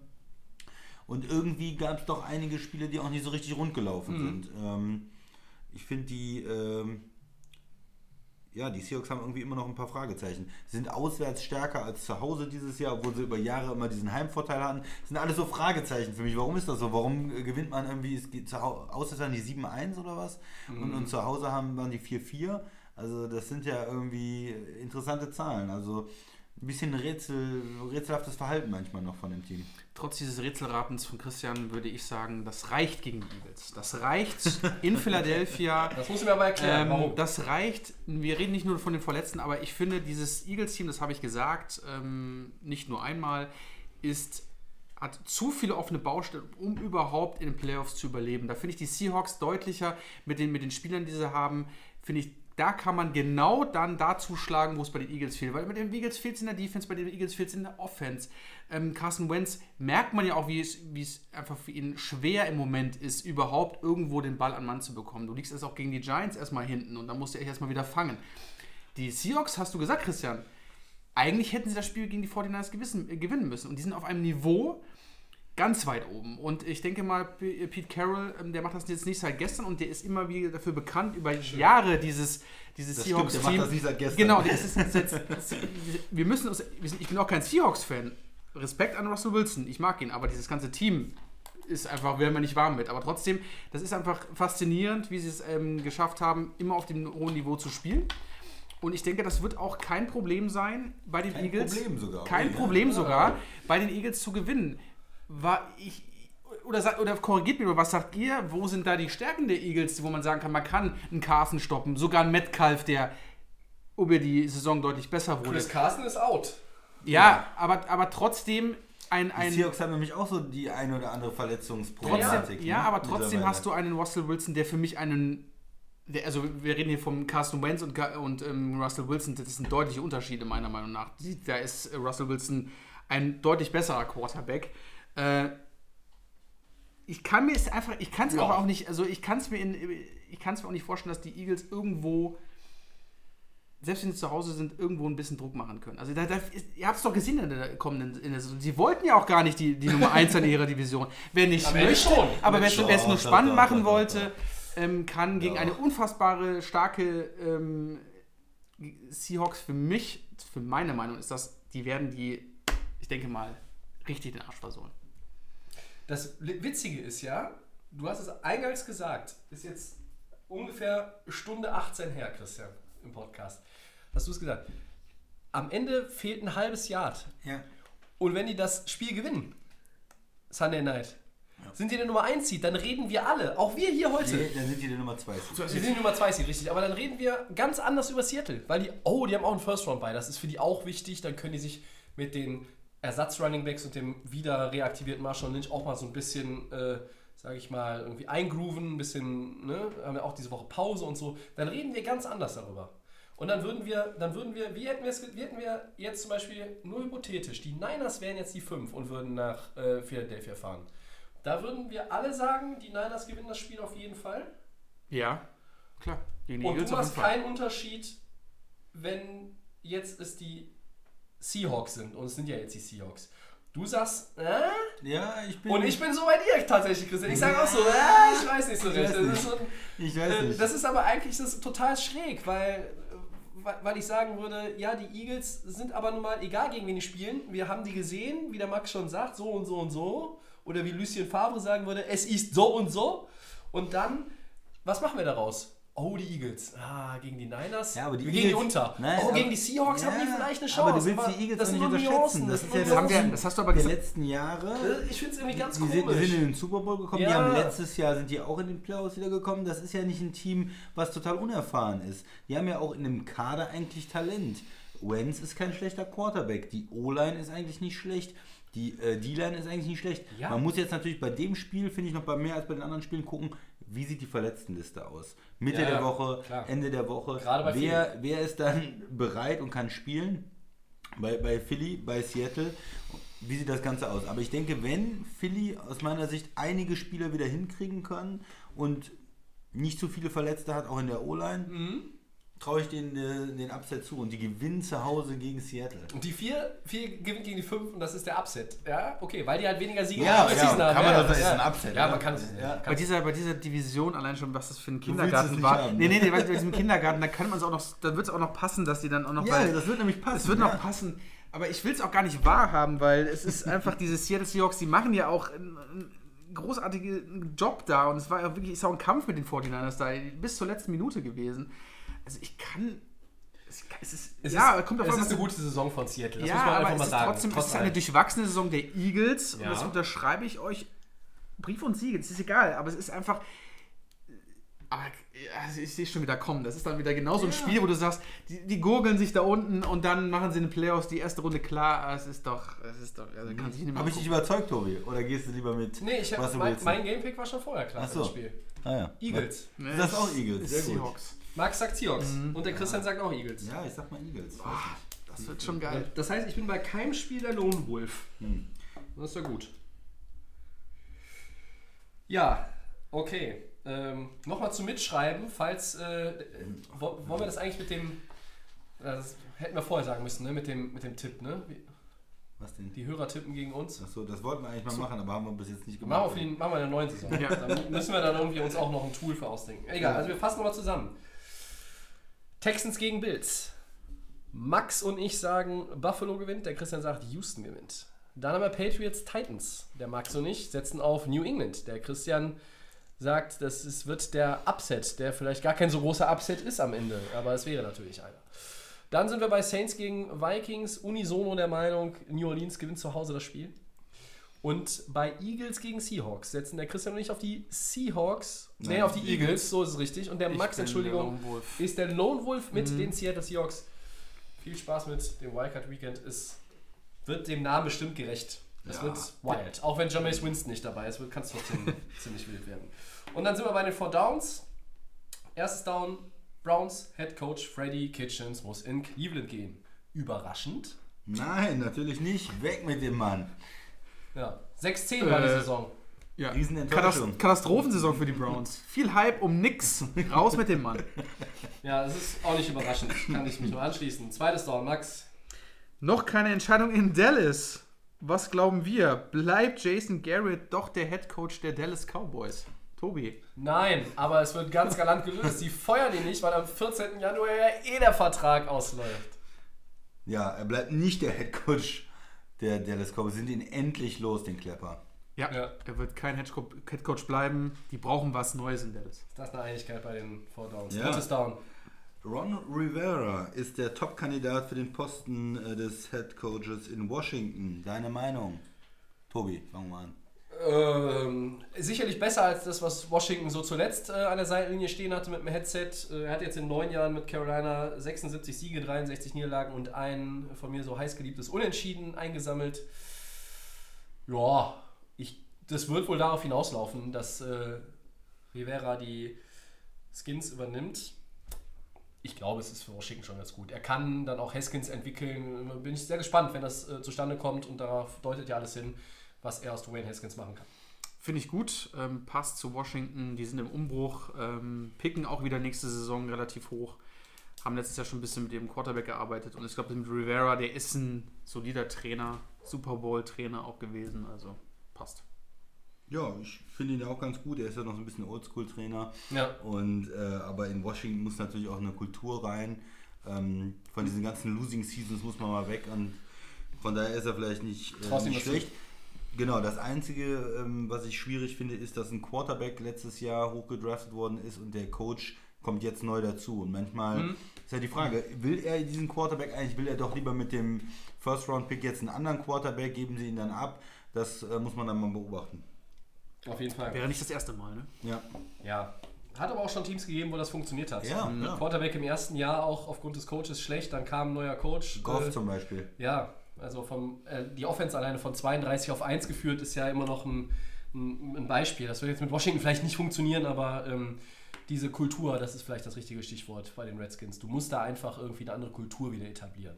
Ne? Das ist ja auch, dieses Verlieren ist bei denen irgendwie im Kopf drin. Ne? Also Hat man das Gefühl, ja? äh, leider. Ähm, ja, und dann haben wir noch das vierte Down. Wie stark glaubt ihr noch an euren Super Bowl-Pick? Christian, deiner war 49ers gegen Chiefs. Ja, da glaube ich doch noch dran. Warum denn nicht? Die 49ers als Top-Seed in der NFC und die Chiefs haben immerhin auch eine Bye-Week, sind da zwei. Gut, Baltimore macht natürlich einen extrem guten Eindruck, aber trotzdem ist das, denke ich, noch ein, ein Tipp, der absolut möglich ist. Ja, wir haben vor der Sendung festgestellt, wir sind doch im Rennen mit Ja. allen, ne? Aber ja. Max, wir beide haben ja jetzt äh, dann äh, zur Mitte der Saison schließlich den gleichen gehabt. Ich möchte nochmal betonen, meiner ist immer noch der vom Anfang der Saison. Und ich nehme schon mal vorweg, ich fühle mich damit nicht mehr so doll. Äh, Saints gegen Patriots. Ich mich auch nicht. Also Ja, das Und an, an, an ne? welchem Das Team liegt das? An den Patriots. Patriots, ja, sie machen nicht so den Eindruck, als würden sie nach Miami fahren können. Doch, doch. Die gewinnen ja jetzt erstmal gegen Tennessee. Also ich bin mir auch nicht mehr so sicher, aber Aber es ist immer noch möglich. Also man muss ja, wenn dieses, es sind immer noch die Patriots-Ding wirklich greift, dann äh, fühlt sich das nächste Woche vielleicht schon wieder ganz anders an.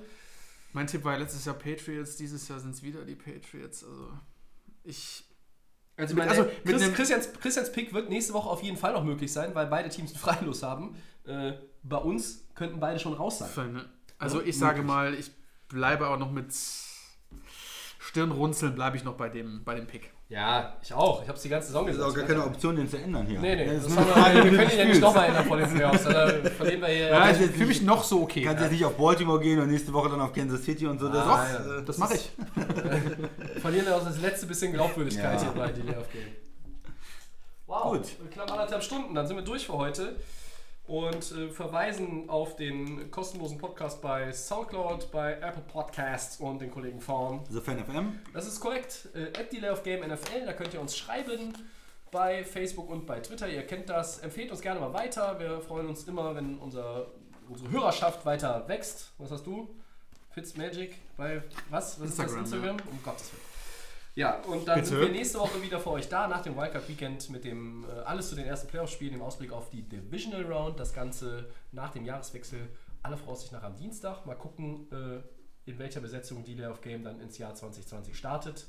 Äh, wissen wir alles noch nicht. Ja, vielleicht ein neuer Host oder so mal schauen. Vielleicht auch ein neuer Host. Mal schauen. Schauen wir mal. Ähm, aber bis dahin, guten Rutsch und viel Spaß mit den Playoffs. Genau. Herzlichen. Dank für heute an den Max und an den Christian. Danke euch. Gerne, sehr gerne. Und vielen Dank an euch auch natürlich für das äh, gesamte Jahr. Ähm, Na klar. Auch ihr, ihr tragt das Ding. natürlich auch danke an dich, Tobi, für die ganze Organisation. Ja, ich drücke hier nur aufs Knöpfchen. Nein, Und da dann, steckt viel äh, mehr dahinter. Ja, ja. Das wissen die meisten ja, ja, Zuhörer ja, ja, ist gut, ist gut. Und dann äh, schauen wir mal, äh, wann Jason Garrett endlich gefeuert wird. Oder nicht gefeuert wird. Ne? Vielleicht bleibt er ja noch. Hoffentlich möglichst Vielleicht bleibt er ja nur eine Ründchen. Vielleicht gibt er noch Miami als Assistant Coach oder so. Ach, Das- ich glaube, da sind wir gut ausgelastet jetzt. Ja? ja, ja. Okay. Gut, also viel Spaß mit den Playoffs. Tschö.